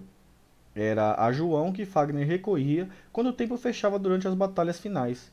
A estratégia era pegar o menino no colo e sair com cara de babá. Será repartido o grande manjar, informo-lhes, pesa... pesaroso, que está muito abalada a relação de Elise e Boscoli que seja poupado o JMB, indefeso, que é quanto que é. Quanto a mim, mandem bala, bichos. Era final de 1971, quando Ronaldo Bosco escreveu de próprio punho as palavras sobre o iminente desenlace do seu casamento na revista Intervalo. Sua preocupação era o filho, tratado no comunicado pelas iniciais. Bosco lhe suspeitava com razão de que teria sérias dificuldades para ver o garoto a partir daquele dia. O, co... o copo abastecido de traições transbordava. Ventos vinhos da turnê na Europa. Um ano antes sopraram que Elise vivia aos carinhos com o cantor francês Pierre Barot. Os boatos nunca foram confirmados, mas Boscoli já havia razões o bastante para pular a cerca e afogar as mágoas com uma vizinha que andava oferecendo-se na ausência de Elise. Agora, Coçava a testa sempre que ouvia o nome de Nelson Mota. Ele queria ser eu de qualquer maneira. Era meu discípulo e começou a paquerar Elis. Nelsinho oficializou a pretensão. Quis casar com ela e tudo. Mas havia outros urubus rondando a carniça e minando nosso relacionamento. Contou em seu livro de memórias. Quando a água do Titanic bateu nos quadris, Ronaldo tentou mais um bote em uma nova namorada, loura, de parar a Avenida Atlântica. Imaginou que assim que ele soubesse do romance, ficaria furiosa, depois melan melancólica e, enfim, correria as lágrimas de volta para os seus braços. Mas não foi bem assim. Elis, eu vou embora. Eu vou me casar com outra pessoa. Vou pedir para ela buscar minhas coisas, disse Boscoli. Seu filho da puta, quero só ver se ela tem coragem de aparecer aqui, respondeu. A nova mulher de Ronaldo apareceu, estacionou o carro e antes de descer ouvi um barulho no capô. Da janela, Elisa arremessou uma das malas do marido com todos os discos de Frank Sinatra. O clima da separação rondava o espetáculo É Elis, o que de certa forma foi sentido pela crítica. O show não consegue fazer com que o público preste mais atenção às músicas, cantadas quase que friamente. E se Elis briga com sua personalidade explosiva durante quase duas horas, também não é certo que ela, apesar de seu esforço, ganhe uma nova face anotou uma crítica da revista Veja no dia 15 de março de 72. Elisa abria a apresentação olhando para o público, dando um recado visual e outro verbal. Sua imagem não vinha com maquiagens. O vestido de renda que usava era longo e branco.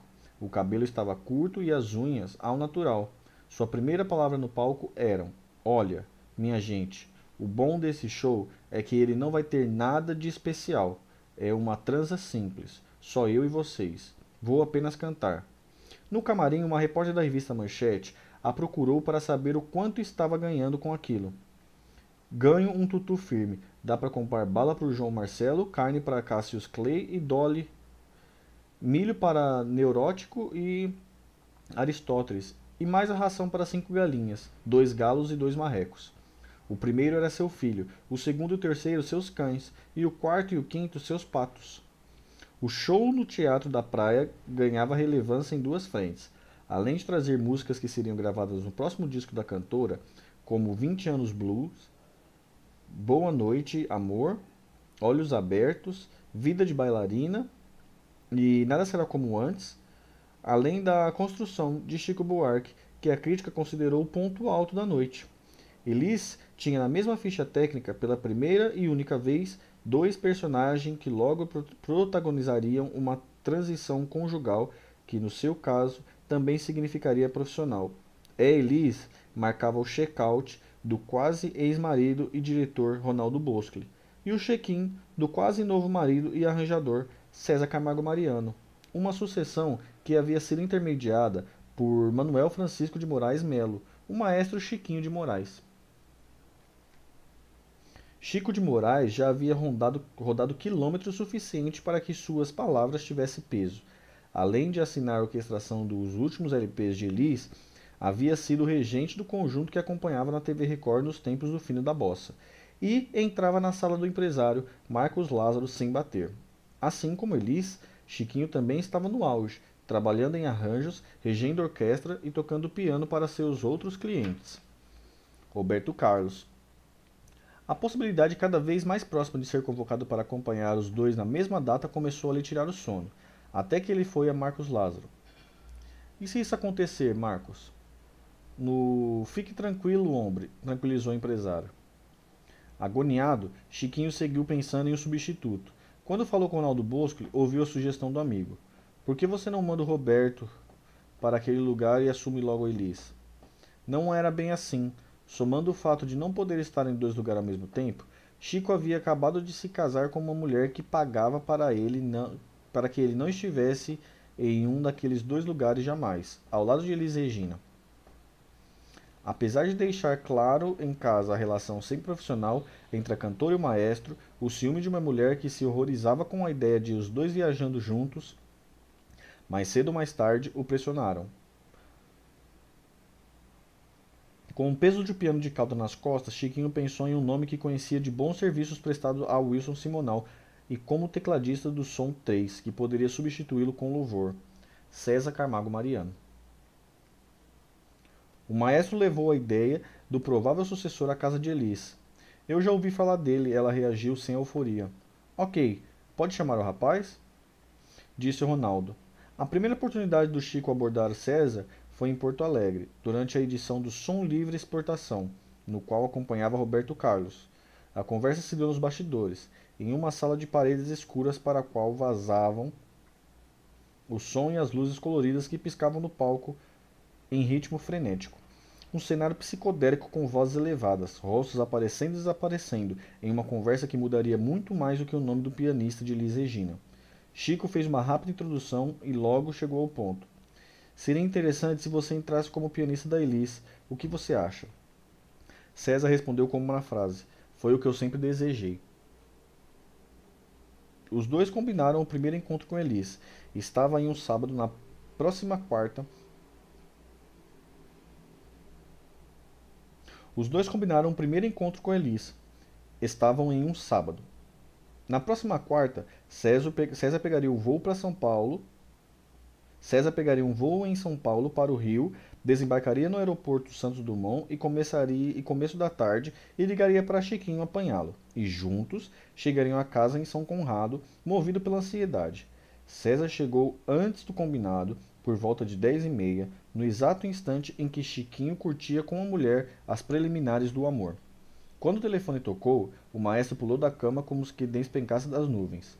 Chico, cheguei, disse César. Chiquinho praguejou dois ou três palavrões, ouviu outra dúzia das esposas, vestiu-se e foi buscar o seu sucessor. Ao chegar à casa de Elis, subiram as escadas e tocaram a campainha. A moça que trabalhava para o casal atendeu e os deixou entrar para esperarem na sala. Alguns minutos depois vieram Ronaldo e Elis. Chiquinho tomou a distância e foi direto. Aqui está o homem. Aqui encerro minha tarefa. Tchau. E deixou São Conrado às pressas para tentar subir de volta a nuvem que o deixava flutuando no seu quarto. Chegou em casa, abriu a porta e olhou para a mulher com malícia, mas a nuvem já havia passado. Sobre a casa de, da, da Neymar, pairava outra nuvem anunciando tempestade. Sem mais esperança de colocar caco, os de colar os cacos, Ronaldo usava o momento proposto por Chiquinho de Moraes para tentar amortecer o impacto profissional provocado pela separação. Não era só o maestro que estava preocupado com a passagem de bastão, mas o diretor artístico também. César, começou ele. Elise e eu estamos nos separando e decidimos que não vamos continuar trabalhando juntos. Disse, com Elise distante, agora em outro cômodo. O assunto de nossa conversa é o seguinte: ela quer mudar de grupo mudar de casa, de marido, de tudo, e está a fim de trabalhar com você. Só que estamos com o show praticamente montado. Já tenho uma ideia de cenário e iluminação, mas ainda é preciso escrever o roteiro e escolher as músicas com ela. Eu não vou dirigir, estou puxando o carro. Você quer pegar esse pepino?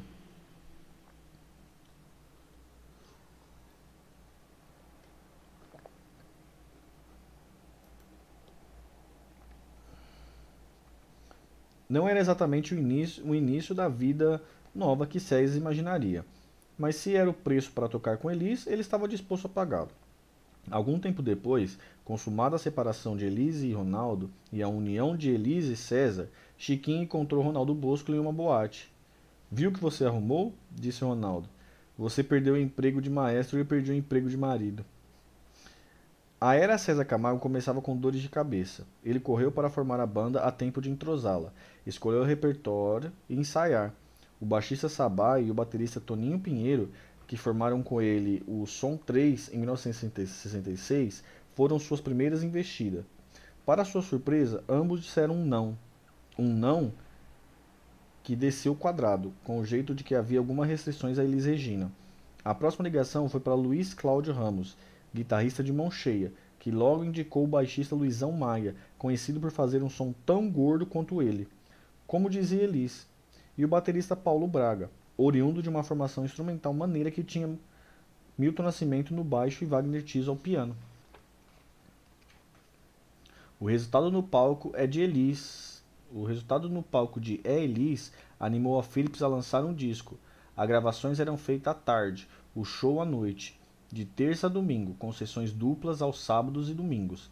Além da parceria de Elise com César, nascia a base de um grupo que ficaria por anos ao lado de Elise, cultivando um espantoso entendimento sem palavras. Luiz Cláudio deixou a formação para trabalhar com Chico Buarque logo depois da estreia do espetáculo. Em seu lugar, por sugestão de Luizão, o guitarrista Hélio Delmiro foi chamado para completar o que poderia ser chamado de quarteto fantástico. Além de um filho, o único bem art artístico que ainda poderia sair das ruínas, como Ronaldo Bosco, era uma canção. Elis percebeu que a agonia que vivia, aliviada a sensibilidade que ganhava com a maternidade, poderia ser combustível para uma memorável interpretação. O que a tornava grande, ela sabia, era sua capacidade de viver a vida particular em público, criando identificação imediata com a plateia ao fazê-la, sentir as mesmas lágrimas que brotavam no palco. Cheia de dores, Elis ligou para Paulo César Pinheiro com uma encomenda. Estou vivendo uma situação braba de separação. Você me faz uma daquelas? Paulo ligou para Baden, contou a situação, combinou o encontro e sentaram-se os dois. Paulo esboçando a letra, Baden a melodia. Depois de mergulharem naquele poço até o fundo, transferindo para Elis sentimentos que eram deles também, colocaram um ponto final e o nome da canção de Última Forma. Sua música está pronta. Paulo avisou Elis. Elis queria ouvir o resultado logo e pediu que Paulo fosse com Baden ao seu encontro. Armados de voz e violão, ela e César Camargo esperariam após o show. Os parceiros desceram ao porão onde ficava um camarim. Baden tirou o violão da capa e Elis sentou-se à sua frente com César como testemunha apenas um jovem que varria o corredor. Aos amigos começaram a mostrar a música. É, como eu falei, não ia durar. Eu bem que avisei. Pois é, vai desmoronar. Hoje ou amanhã vai um vai se curvar, e graças a Deus não vai ser eu quem vai mudar. Os olhos de Elis esvegaram e a mão se, se encurvar, encurvaram tensas. Paulo seguia. É, qualquer um pode se enganar. Você foi comum. Pois é, você foi vulgar. O que é que eu fui fazer quando dispus te acompanhar? Porém, para mim você morreu. Você foi o castigo que Deus me deu. O corpo de Elis se retraía e seu rosto não refletia a alegria das descobertas, mas uma angústia que parecia aterrorizá-la. Quando acabaram a música, um silêncio de cem anos soou pela sala. Isso aqui não está dando certo, pensou Paulo. Elis muda, César calado, Paulo desconcertado. E o rapaz varrendo o chão. Baden cutucou o amigo. Então, parceiro, vamos embora? Saíram os dois tentando entender o que se passara naquela sinistra audição. Mas o que houve? perguntava Baden. Será que a gente carregou a tinta? Carregou na tinta? Dizia Paulo César. Anos depois, quando a última forma já havia sido gravada pelo grupo MPB4 e pelas cantoras Márcia e Elisete Cardoso, Paulo encontrou Elis e aproveitou um momento de descontração para tirar a dúvida. Puxa, por que você não, não gravou aquela música? Não era boa? E Elis respondeu: Era, Paulo. Era boa até demais.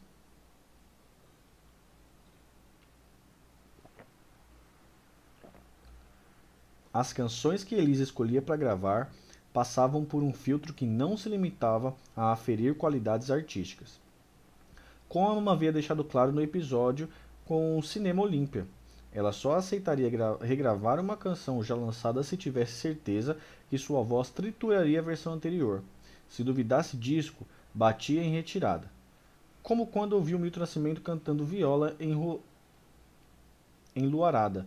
Mesmo já tendo anunciado aos atores Marcos e Paulo Sérgio Vale que queria a canção, Elis concluiu que nada mais poderia fazer que a voz de Deus passou por ali. Ao seu departamento interno de seleção poderia barrar também músicas que tinham o poder de aumentar feridas em momentos delicados. Foi o que levou à eliminação, ainda da temporária, o de Deixa o Mundo e o Sol Entrar, do repertório.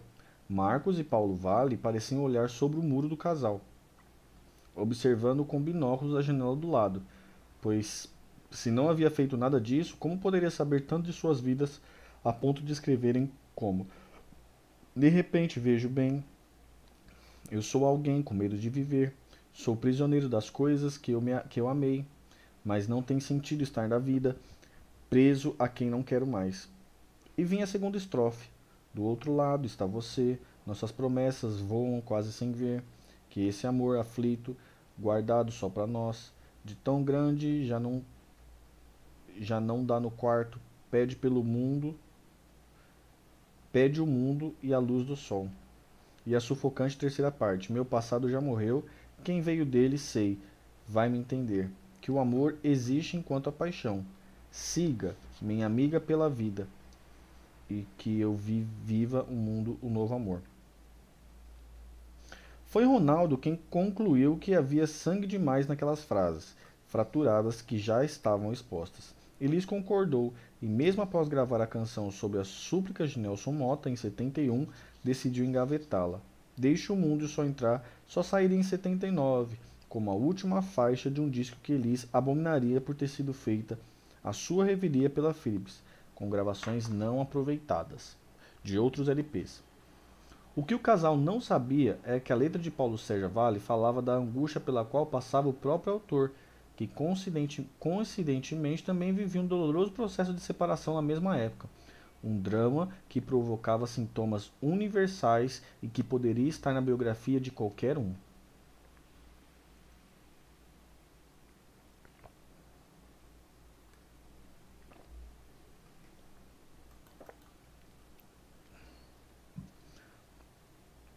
Os olhos de Elis já estavam grandes em cima de César Camargo Mariano. Depois de um dos últimos shows da temporada, ela o chamou em seu camarim e lhe fez um convite que, hum, com o um mínimo de malícia, percebia-se um recado de segundas intenções.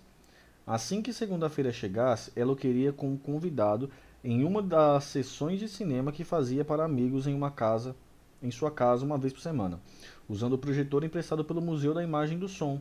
O filme seria Morangos Silvestres, do Igmar Bergman. César aceitou. Quando o primeiro rolo chegou ao final, ele se levantou e deixou a sala por um instante. Ao voltar, passou por César e colocou um bilhete no bolso de sua camisa e pediu discretamente que ele só lesse após o filme. As luzes foram apagadas e a projeção recomeçou. Olhando a tela sem conseguir mais se concentrar na história do médico Isaac Borg, César sentiu o peito explodir. Saiu antes do final e se trancou no banheiro com o bilhete nas mãos. A frase de Liz não trazia muito poesia, mas tinha objetividade. Gosto de você pra caralho. Quero você pra caralho. Caguei pro mundo. César olhou para a janela e imaginou-se passando por ela. Ele precisava de tempo, de ar puro. Era um homem casado, não pensava em divórcio.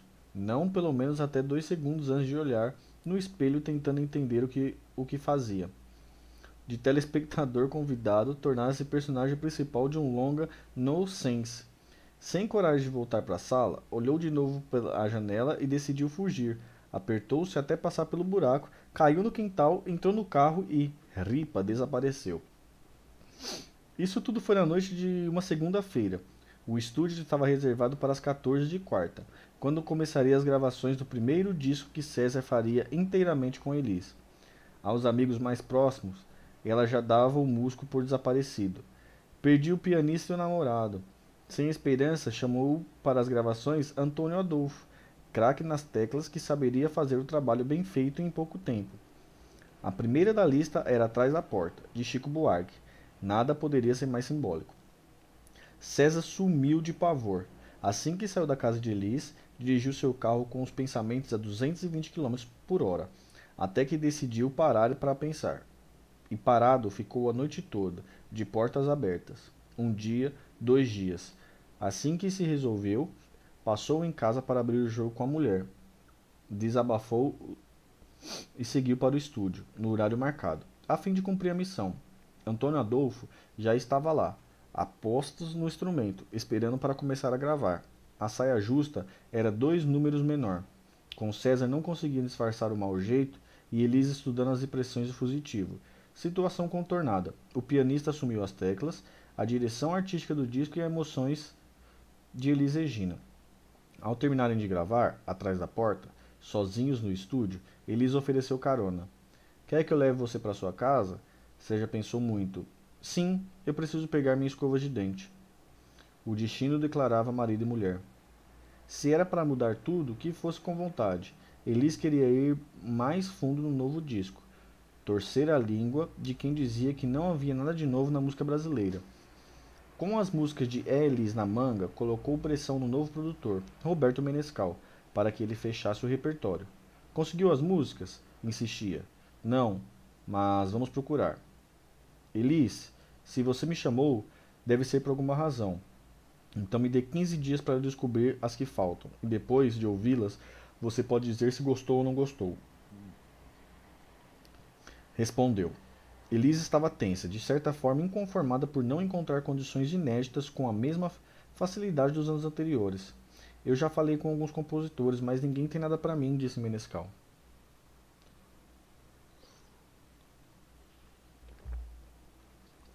Uma fita cassete chegou com um dos nomes de Francis Himes e Chico Buarque, escrito na etiqueta.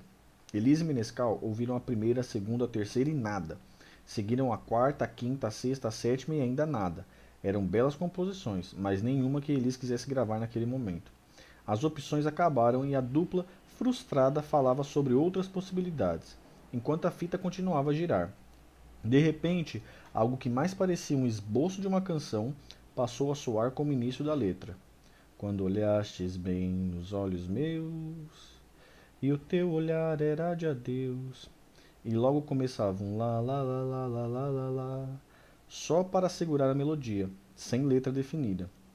Quando Francis perguntou se havia gostado de algo, Menescal agradeceu, explicou que não era bem aquilo que queriam para o momento, mas quis saber do mistério. Que música é aquela que não está terminada? Ah, deve ser algo que estava na fita. Eu gravei as outras por cima. Nem sabia que ainda estava lá, disse Sraim, explicando que há outras. Há tempos Chico tentava, mas não conseguiu terminar a canção. Menescal, no prazo estipulado, sentou-se com Elis para mostrar tudo o que havia conseguido, em uma audição cheia de perguntas da cantora e respostas do produtor. O que é isso? Parece ótimo. É 20 anos do blues, de Suelen Costa e do Victor Martins. Muito bom. E essa aí? É Casa no Campo, do Zé Rodrigues e de Tavito. E então Menescal reduziu a marcha e falou tenso. Agora, Elis, tem uma música aqui que faço questão que você grave. É do Tom Jobim. Elis estranhou. Mas o Tom tem nada de novo, Menescal. Menescal insistiu. Esta aqui é nova. Eu a roubei. O crime aconteceu na casa de Tom Jobim, no Rio. No Rio. Menescal, em sua cruzada por canções para, suas, para sua cliente, chegou à morada do maestro no instante em que ele ensinava uh, uma de suas novas músicas para a cantora desconhecida chamada Rose. Menesca, só um minutinho que já falo com você. Deixa só eu acabar a música aqui com a música. Sentado, de ouvidos ligados, sentiu naqueles acordes e na letra extensa um poder de sedução que há muito não percebia em uma nova criação. Assim que Rose se foi, feliz e certa de que gravaria uma, uma pepita de Jobim, Menescal decidiu anunciar o assalto. Tom, é o seguinte, essa música é minha e eu vou levá-la para Elis. Mas e a música, Menesca? Ah, diz a ela que eu roubei. Ao ouvir, Elis nem precisou chegar à segunda estrofe para proferir a sentença. Vamos gravar. A música era Águas de Março. César Mariano sustenta César Mariano sustenta outra versão para explicar como a canção chegou às mãos de Elis. Em seu livro de memórias, diz, sem mais detalhes, que foi Tom Jobim quem apareceu na casa da cantora levando Águas de Março, com um presente. Em um episódio não necessariamente excluiu o outro. Menescal pode ter escolhido primeira, Menescal pode ter colhido primeiro a canção na casa de Tom e depois Elis ter recebido o pianista, que faria questão de lhe mostrar como gostaria que aquilo fosse cantado. Era preciso definir o que fazer com o rascunho da canção que havia surgido como um fantasma na fita de Francis Heim. Menescal fez Elis gravar a música, mesmo inacabada, com um lá na parte sem letra, e ligou para Chico Buarque. Estou indo até aí para mostrar uma coisa para você. Chico ouviu e identificou. Isto é meu com Francis, mas não consegui acabar, só fiz a primeira parte. Pois é, a gente quer gravar. Como faremos? Disse Menescal. Chico apanhou um, peda um pedaço de papel e escreveu a segunda parte, ali mesmo, na frente do amigo. Toma, não quero nem ler de novo. Disse. Estava pronta atrás da porta, uma das paixões mais devastadoras do repertório de Elis Regina. Desde que começou a gravá-la, Elis não parou de chorar, um choro de misturar notas e sol a soluços, num desespero que ultrapassava a linha da interpretação e se tornava apenas a sua verdade. Eli chegou a parar a gravação para começar de novo. Ao falar com a voz das mulheres abandonadas, habilidade em comum entre compositores homens, Chico acertava o ventre de Elis.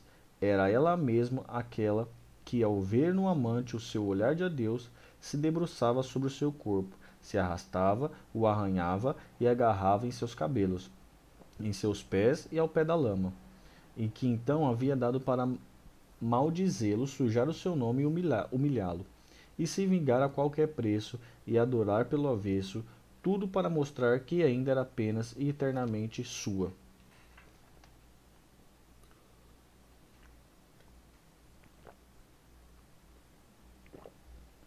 Se aquele homem era Ronaldo Bosco, Talvez. Se aquele homem era Ronaldo Bosco, talvez. A gravação vinha no momento em que o pai do seu filho partia, deixando pela casa um garotinho de olhos grandes e cheio de alegria que a preenchia com paixão e sensibilidade. Mas tomar o que Elis cantava como reflexo literal do que, ele, do que ela vivia era um perigo. Nem tudo o que fazia chorar no palco tinha uma carga biográfica, palpável.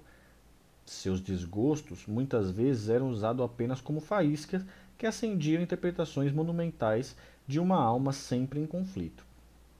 Ao parar no meio de uma gravação para fazê-la de novo, Elis quebrava uma invencibilidade que já viraria mito entre os que trabalhava com ela.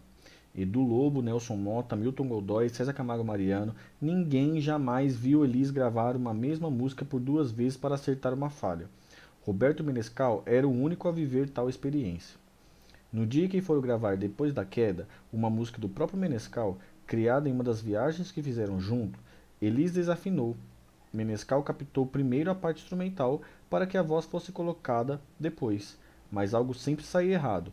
O produtor via Elis seguir a linha melódica da canção fora do tom, em um caminho que, de tão dissonante, não poderia ser decodificado nem com jazz. Elis, você está me ouvindo bem? Quis saber ele, da sala de gravações. Sim, por quê? Respondeu impaciente. Vamos fazer de novo, ok? Pediu. Na nova tentativa, tudo continuou fora do lugar. Eu vou aí. Menescal vivia a estranha situação de ter que dizer a Elis que o que ela cantava estava errado. Havia alguns convidados no estúdio naquele dia, acompanhando as gravações, mas o produtor pediu que todos saíssem por um instante, menos Elis. O clima pesou. O que é? Tem alguma coisa errada? Ela quis saber. Você está cantando em outro tom. Sua reação veio no palavrão que mais gostava. Ah, vai tomar atrás do seu saco. Eu não vou gravar mais nada. Quando sua cliente estava prestes a deixar o estúdio, Menescal teve um clique. Algo não está batendo. Vamos tirar aquela flauta do arranjo.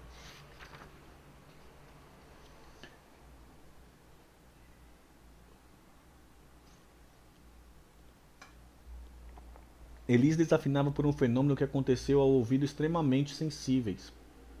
Elis desafinava por um fenômeno que acontecia a ouvidos extremamente sensíveis, mais comum a instrumentistas do que a cantores.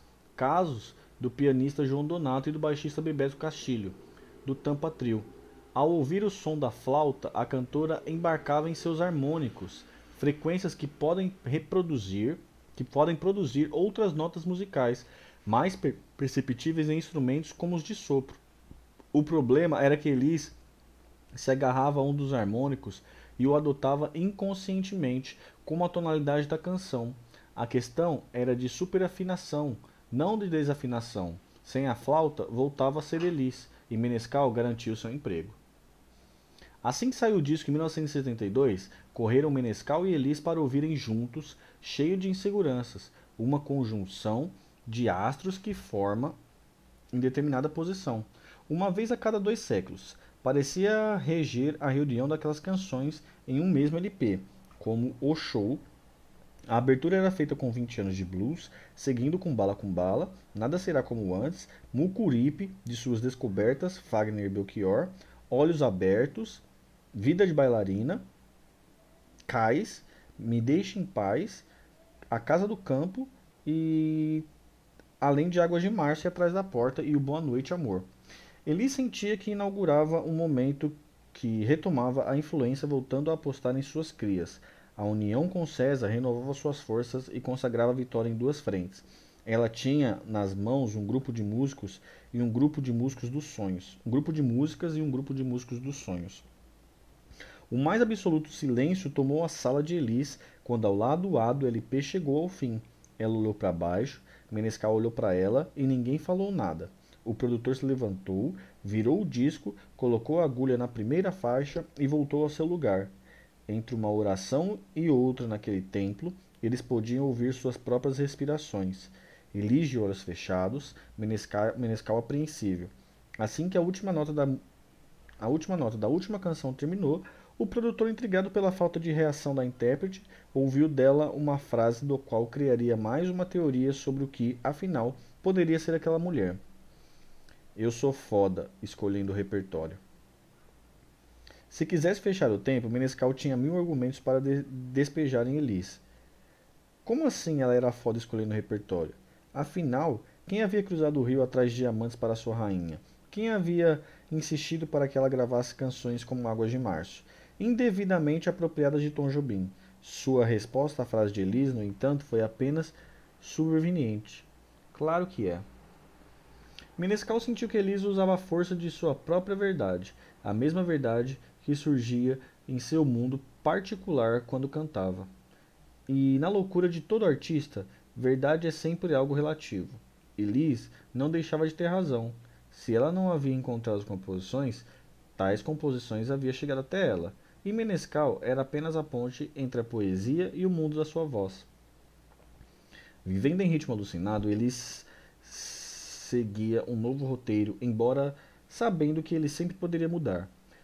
Seu disco do ano, em que aparecia na capa sentado em uma cadeira, com um sorriso sereno, produzido por Menescal e arranjado por César, seria lançado no Teatro da Praia, antes de seguir para outras cidades. Hélio Delmiro fazia sua estreia, sendo recebido pela bateria de Paulinho, por César e pelo baixo de Luizão. Criavam, sob o comando de César, um modelo que seria copiado em larga escala e entraria para a linha evolutiva da música brasileira. Uma simbiose acionada por um baixista que tocava a serviço da voz, usando o baixo como se fosse um surdo, um baterista que tocava a serviço do baixo, fazendo crescer em seu bumbo de dois tempos, e o guitarra que tocava a serviço do pianista, reforçando os acordes com a descrição, e um pianista que trabalhava a serviço de todos.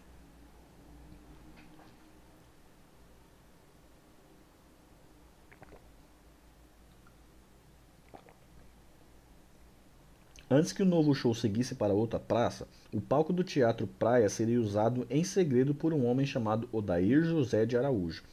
Odair José de Araújo era um galo de ouro de 1972, uma usina de canções populares prestes a lançar mais um disco para vender 200 mil cópias e ajudar a gravadora a pagar a conta de artistas de renome da MPB que não chegavam nem à metade disso. Queria se libertar das influências dos produtores que o viam como jovem guardista genérico e investi, investia em um soul folk conduzido por um trio formado pelo tecladista José Roberto Beltrame, pelo baixista Alex Medeiros e pelo baterista Ivan Mamão Conte, que logo ganharia vida própria com o nome de Azimuth. Odair já tinha tudo, só não tinha a capa, até que Beltrame, com acesso ao grupo de Elis, lembrou que a cantora fazia temporada no teatro. E se a gente fizesse a foto no palco deles? O Dair comprou a ideia e Beltrame conseguiu as chaves. Em uma tarde na casa vazia, subiram ao tablado montado com os instrumentos e a banda de Elis para registrar um Odair sentado de olhos fechados e o violão no colo, no centro de uma foto de fundo escuro. Elis, distante do universo de Odair, virou seu amuleto da sorte. O disco Assim Sou Eu se tornou seu primeiro fenômeno de vendas.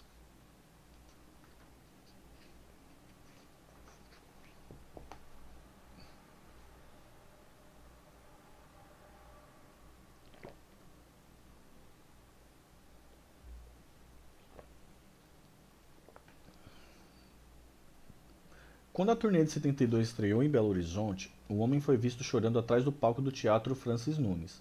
Era Hélio Delmiro, sem conseguir mais conter as lágrimas ao ouvir Elise e César interpretando, só os dois, a música Boa Noite Amor, que Elise cantava lembrando dos anos em que a voz de Francis Alves invadia sua alma em Porto Alegre, deixando a casa muda. Hélio sentia-se realizado ao lado da cantora que conhecia pela TV, no programa O Fino da Bossa. Beliscava-se para ter certeza que não vivia um, de, um delírio. Soluçando atrás do palco, ouvia Elise lembrando de algo que ela lhe disse e que jamais esqueceria. Hélio, às vezes eu tenho vontade de refrear meus impulsos como cantora só para que ninguém perder nenhuma nota que você toca. A realidade de Eldemiro voaria ainda mais alto do que seus sonhos no final de 72. Assim que Elis fosse convidada por uma emissora de TV da Alemanha para gravar um especial em coprodução com a TV Globo, por sugestão do maestro, maestro brasileiro Júlio Medaglia, que vivia na cidade alemã de Baden-Baden. Solano Ribeiro, que já havia feito outros projetos de música brasileira para o terceiro canal da emissora, que detinha também o, o primeiro canal da TV alemã, foi nominado por Boni, diretor da Globo, para supervisionar o projeto. Assim que chegou com Elise mais César, Luizão, Paulinho aos estúdios, Hélio percebeu o tamanho do investimento. Os alemães haviam despejado milhões de marcos em uma produção de arrojo impressionante.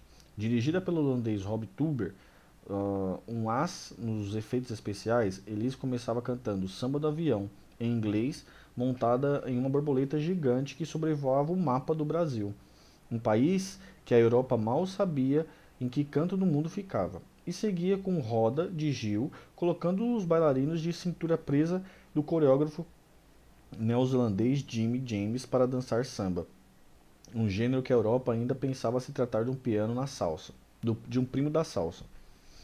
Era um encontro, ou a colisão, os dois mundos. De um lado, o estilo, deixa que a gente faz na hora, dos brasileiros, e do outro, o vamos fazer o que foi combinado, dos alemães. O problema era que o talento, talento dos brasileiros, que nunca combinavam nada, pareciam morar nos seus instintos. E era aí que os músicos da terra de Bar patinavam. Quando o baterista e o maestro Rolf Miller tentou pegar a levada de um dos sambas de Elis, imprimindo com uma contagem para o tempo marcado pelo teclado de César Camargo Mariano, suas baquetas travaram e a música não saiu do lugar. Várias tentativas e nada. O baterista de Elis, Paulo Braga, ofereceu ajuda ao alemão. Constrangido, aceitou. Paulinho assumiu a bateria e resolveu o problema em dois segundos. Hélio então sentou-se e começou a passar o som do violão tocando o que viesse à cabeça. Os músicos alemães, alemãos, alemães se aproximaram em silêncio para ouvi-lo ao seu redor.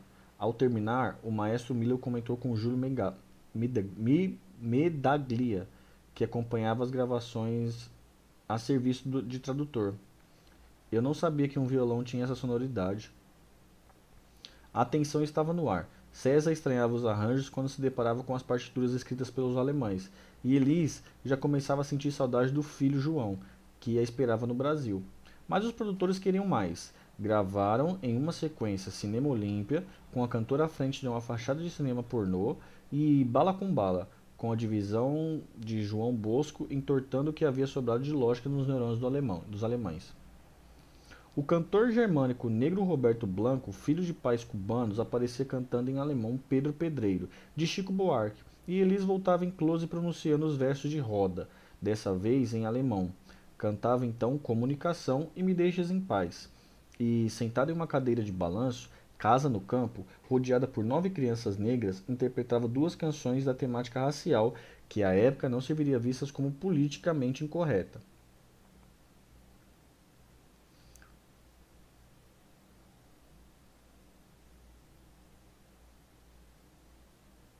Que na época não seriam vistas como politicamente incorretas. Upa Neguinho e Nega do Cabelo Duro, além de Black is Beautiful, que ela faria na sequência. Em outro cenário, Upa Neguinho causou mais um choque quando o maestro Rolf Miller tentou cortar seu tempo. Sua mão subia no fraco e descia no forte, até ser atropelada por uma paradinha que lhe dava nos nervos. Os músicos voltavam àquela parte para que eles desvendassem o mistério, mas era inútil. Depois de um tempo, Miller deixou que a natureza cuidasse da canção e desistiu de entendê-la. Mas foi com o cantor francês Michael Langre que Elise protagonizou um dos grandes momentos do especial. Uma das cenas mostradas dos dois cantando, Summer of 42, com o francês ao piano. Depois, uh, do final de outro número, Legrand encarou uma das câmeras e falou improviso: Esta é a maior do mundo. E falou de improviso: Esta é a maior do mundo. Havia ainda ajustes a serem feitos, cenas a serem retocadas, mas o prazo de validade da diplomacia de Elis venceu assim que ela se deu conta de que o Natal de 72 se aproximava e que a última coisa que queria ver era ver o Papai Noel falando alemão. Acabem logo com isso e eu vou embora amanhã, decretou aos produtores. Nem as idas ao cinema nas horas vagas para ver filmes em alemão, como Laranja Mecânica ao lado do tradutor em tempo real, ao pé de seu ouvido, advertia mais. Eles não acabaram e ela cumpriu a promessa, voltando com os músicos ao Brasil no dia seguinte. Na Globo, Boni teve o retorno de Solano sobre o especial e recebeu de Medaglia uma notícia que o irritou. O maestro, que já era contra a presença de Blanco no especial, por achá-la descabida, sabia bem o idioma alemão e o estranhou partes da letra que ouvia nos versos germânica de Pedro Pedreiro. Mas, mesmo com suas recomendações para que ela fosse vetada, a participação de Blanco foi mantida na edição final, feita pelos produtores após a partida de Elis.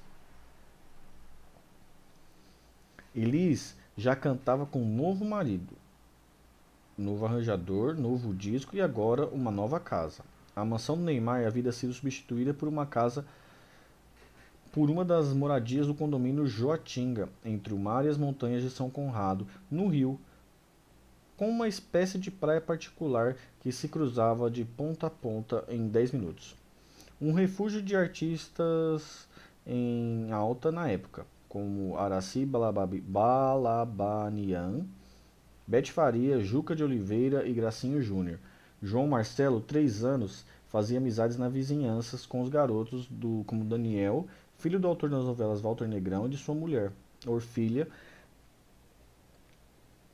Nas idas e vindas para resgatar João da sala dos vizinhos, Elis começava a cultivar uma afetuosa relação com os amigos do, do acaso. Walter e Orfília passaram a ser pessoas no caso, nos quais ela confiava, sobretudo porque não a, não a temia e dizia exatamente o que pensavam. Foi a Joá que Elis teve de se habituar ao procedimento legal de se dividir João Marcelo com o pai. Ronaldo, vivendo próximo ao condomínio, teve de brigar na justiça para poder ver o filho aos finais de semana.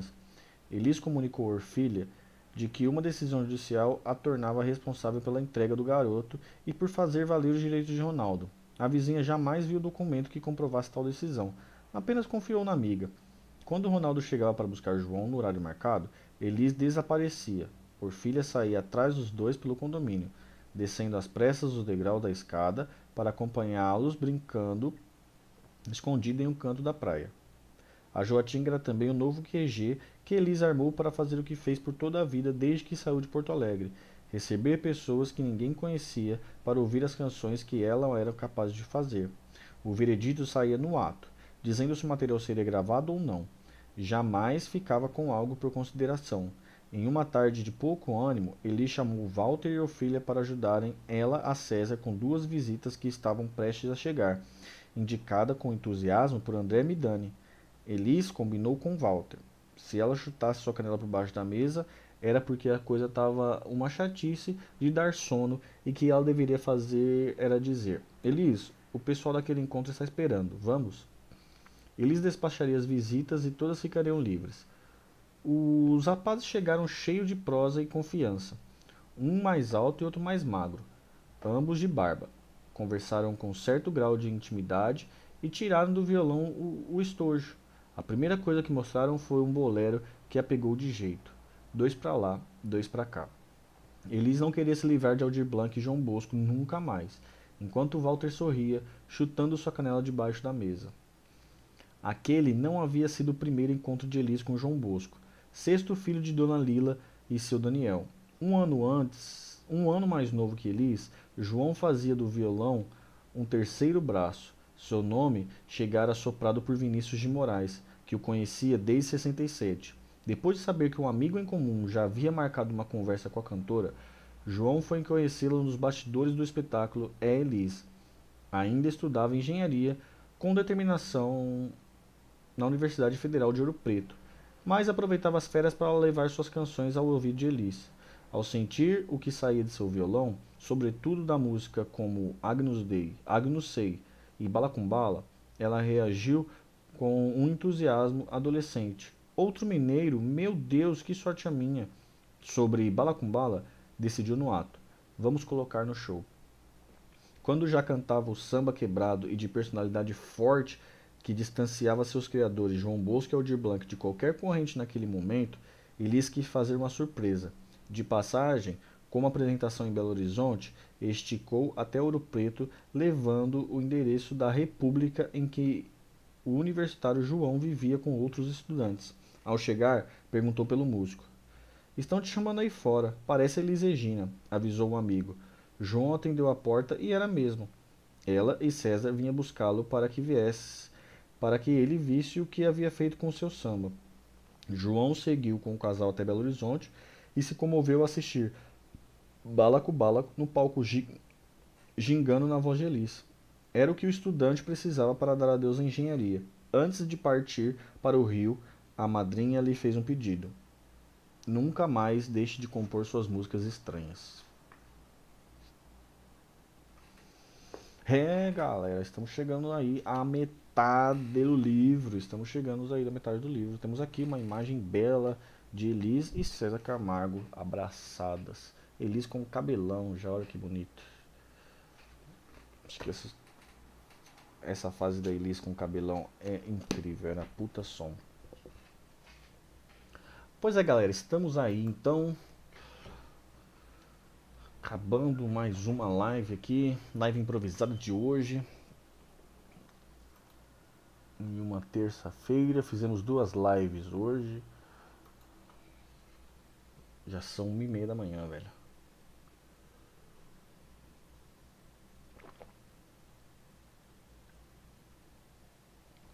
Pô, gente acabou o 8 e hoje já estamos aqui no 9, né? God, God, God, God. Tá rolando uma lua. Eu agradeço todos os dias. Então é isso aí, galera. Vou chegando, vou chegando na Coab para curtir minha galera, dar um abraço nos amigos e um beijinho em minha Cinderela.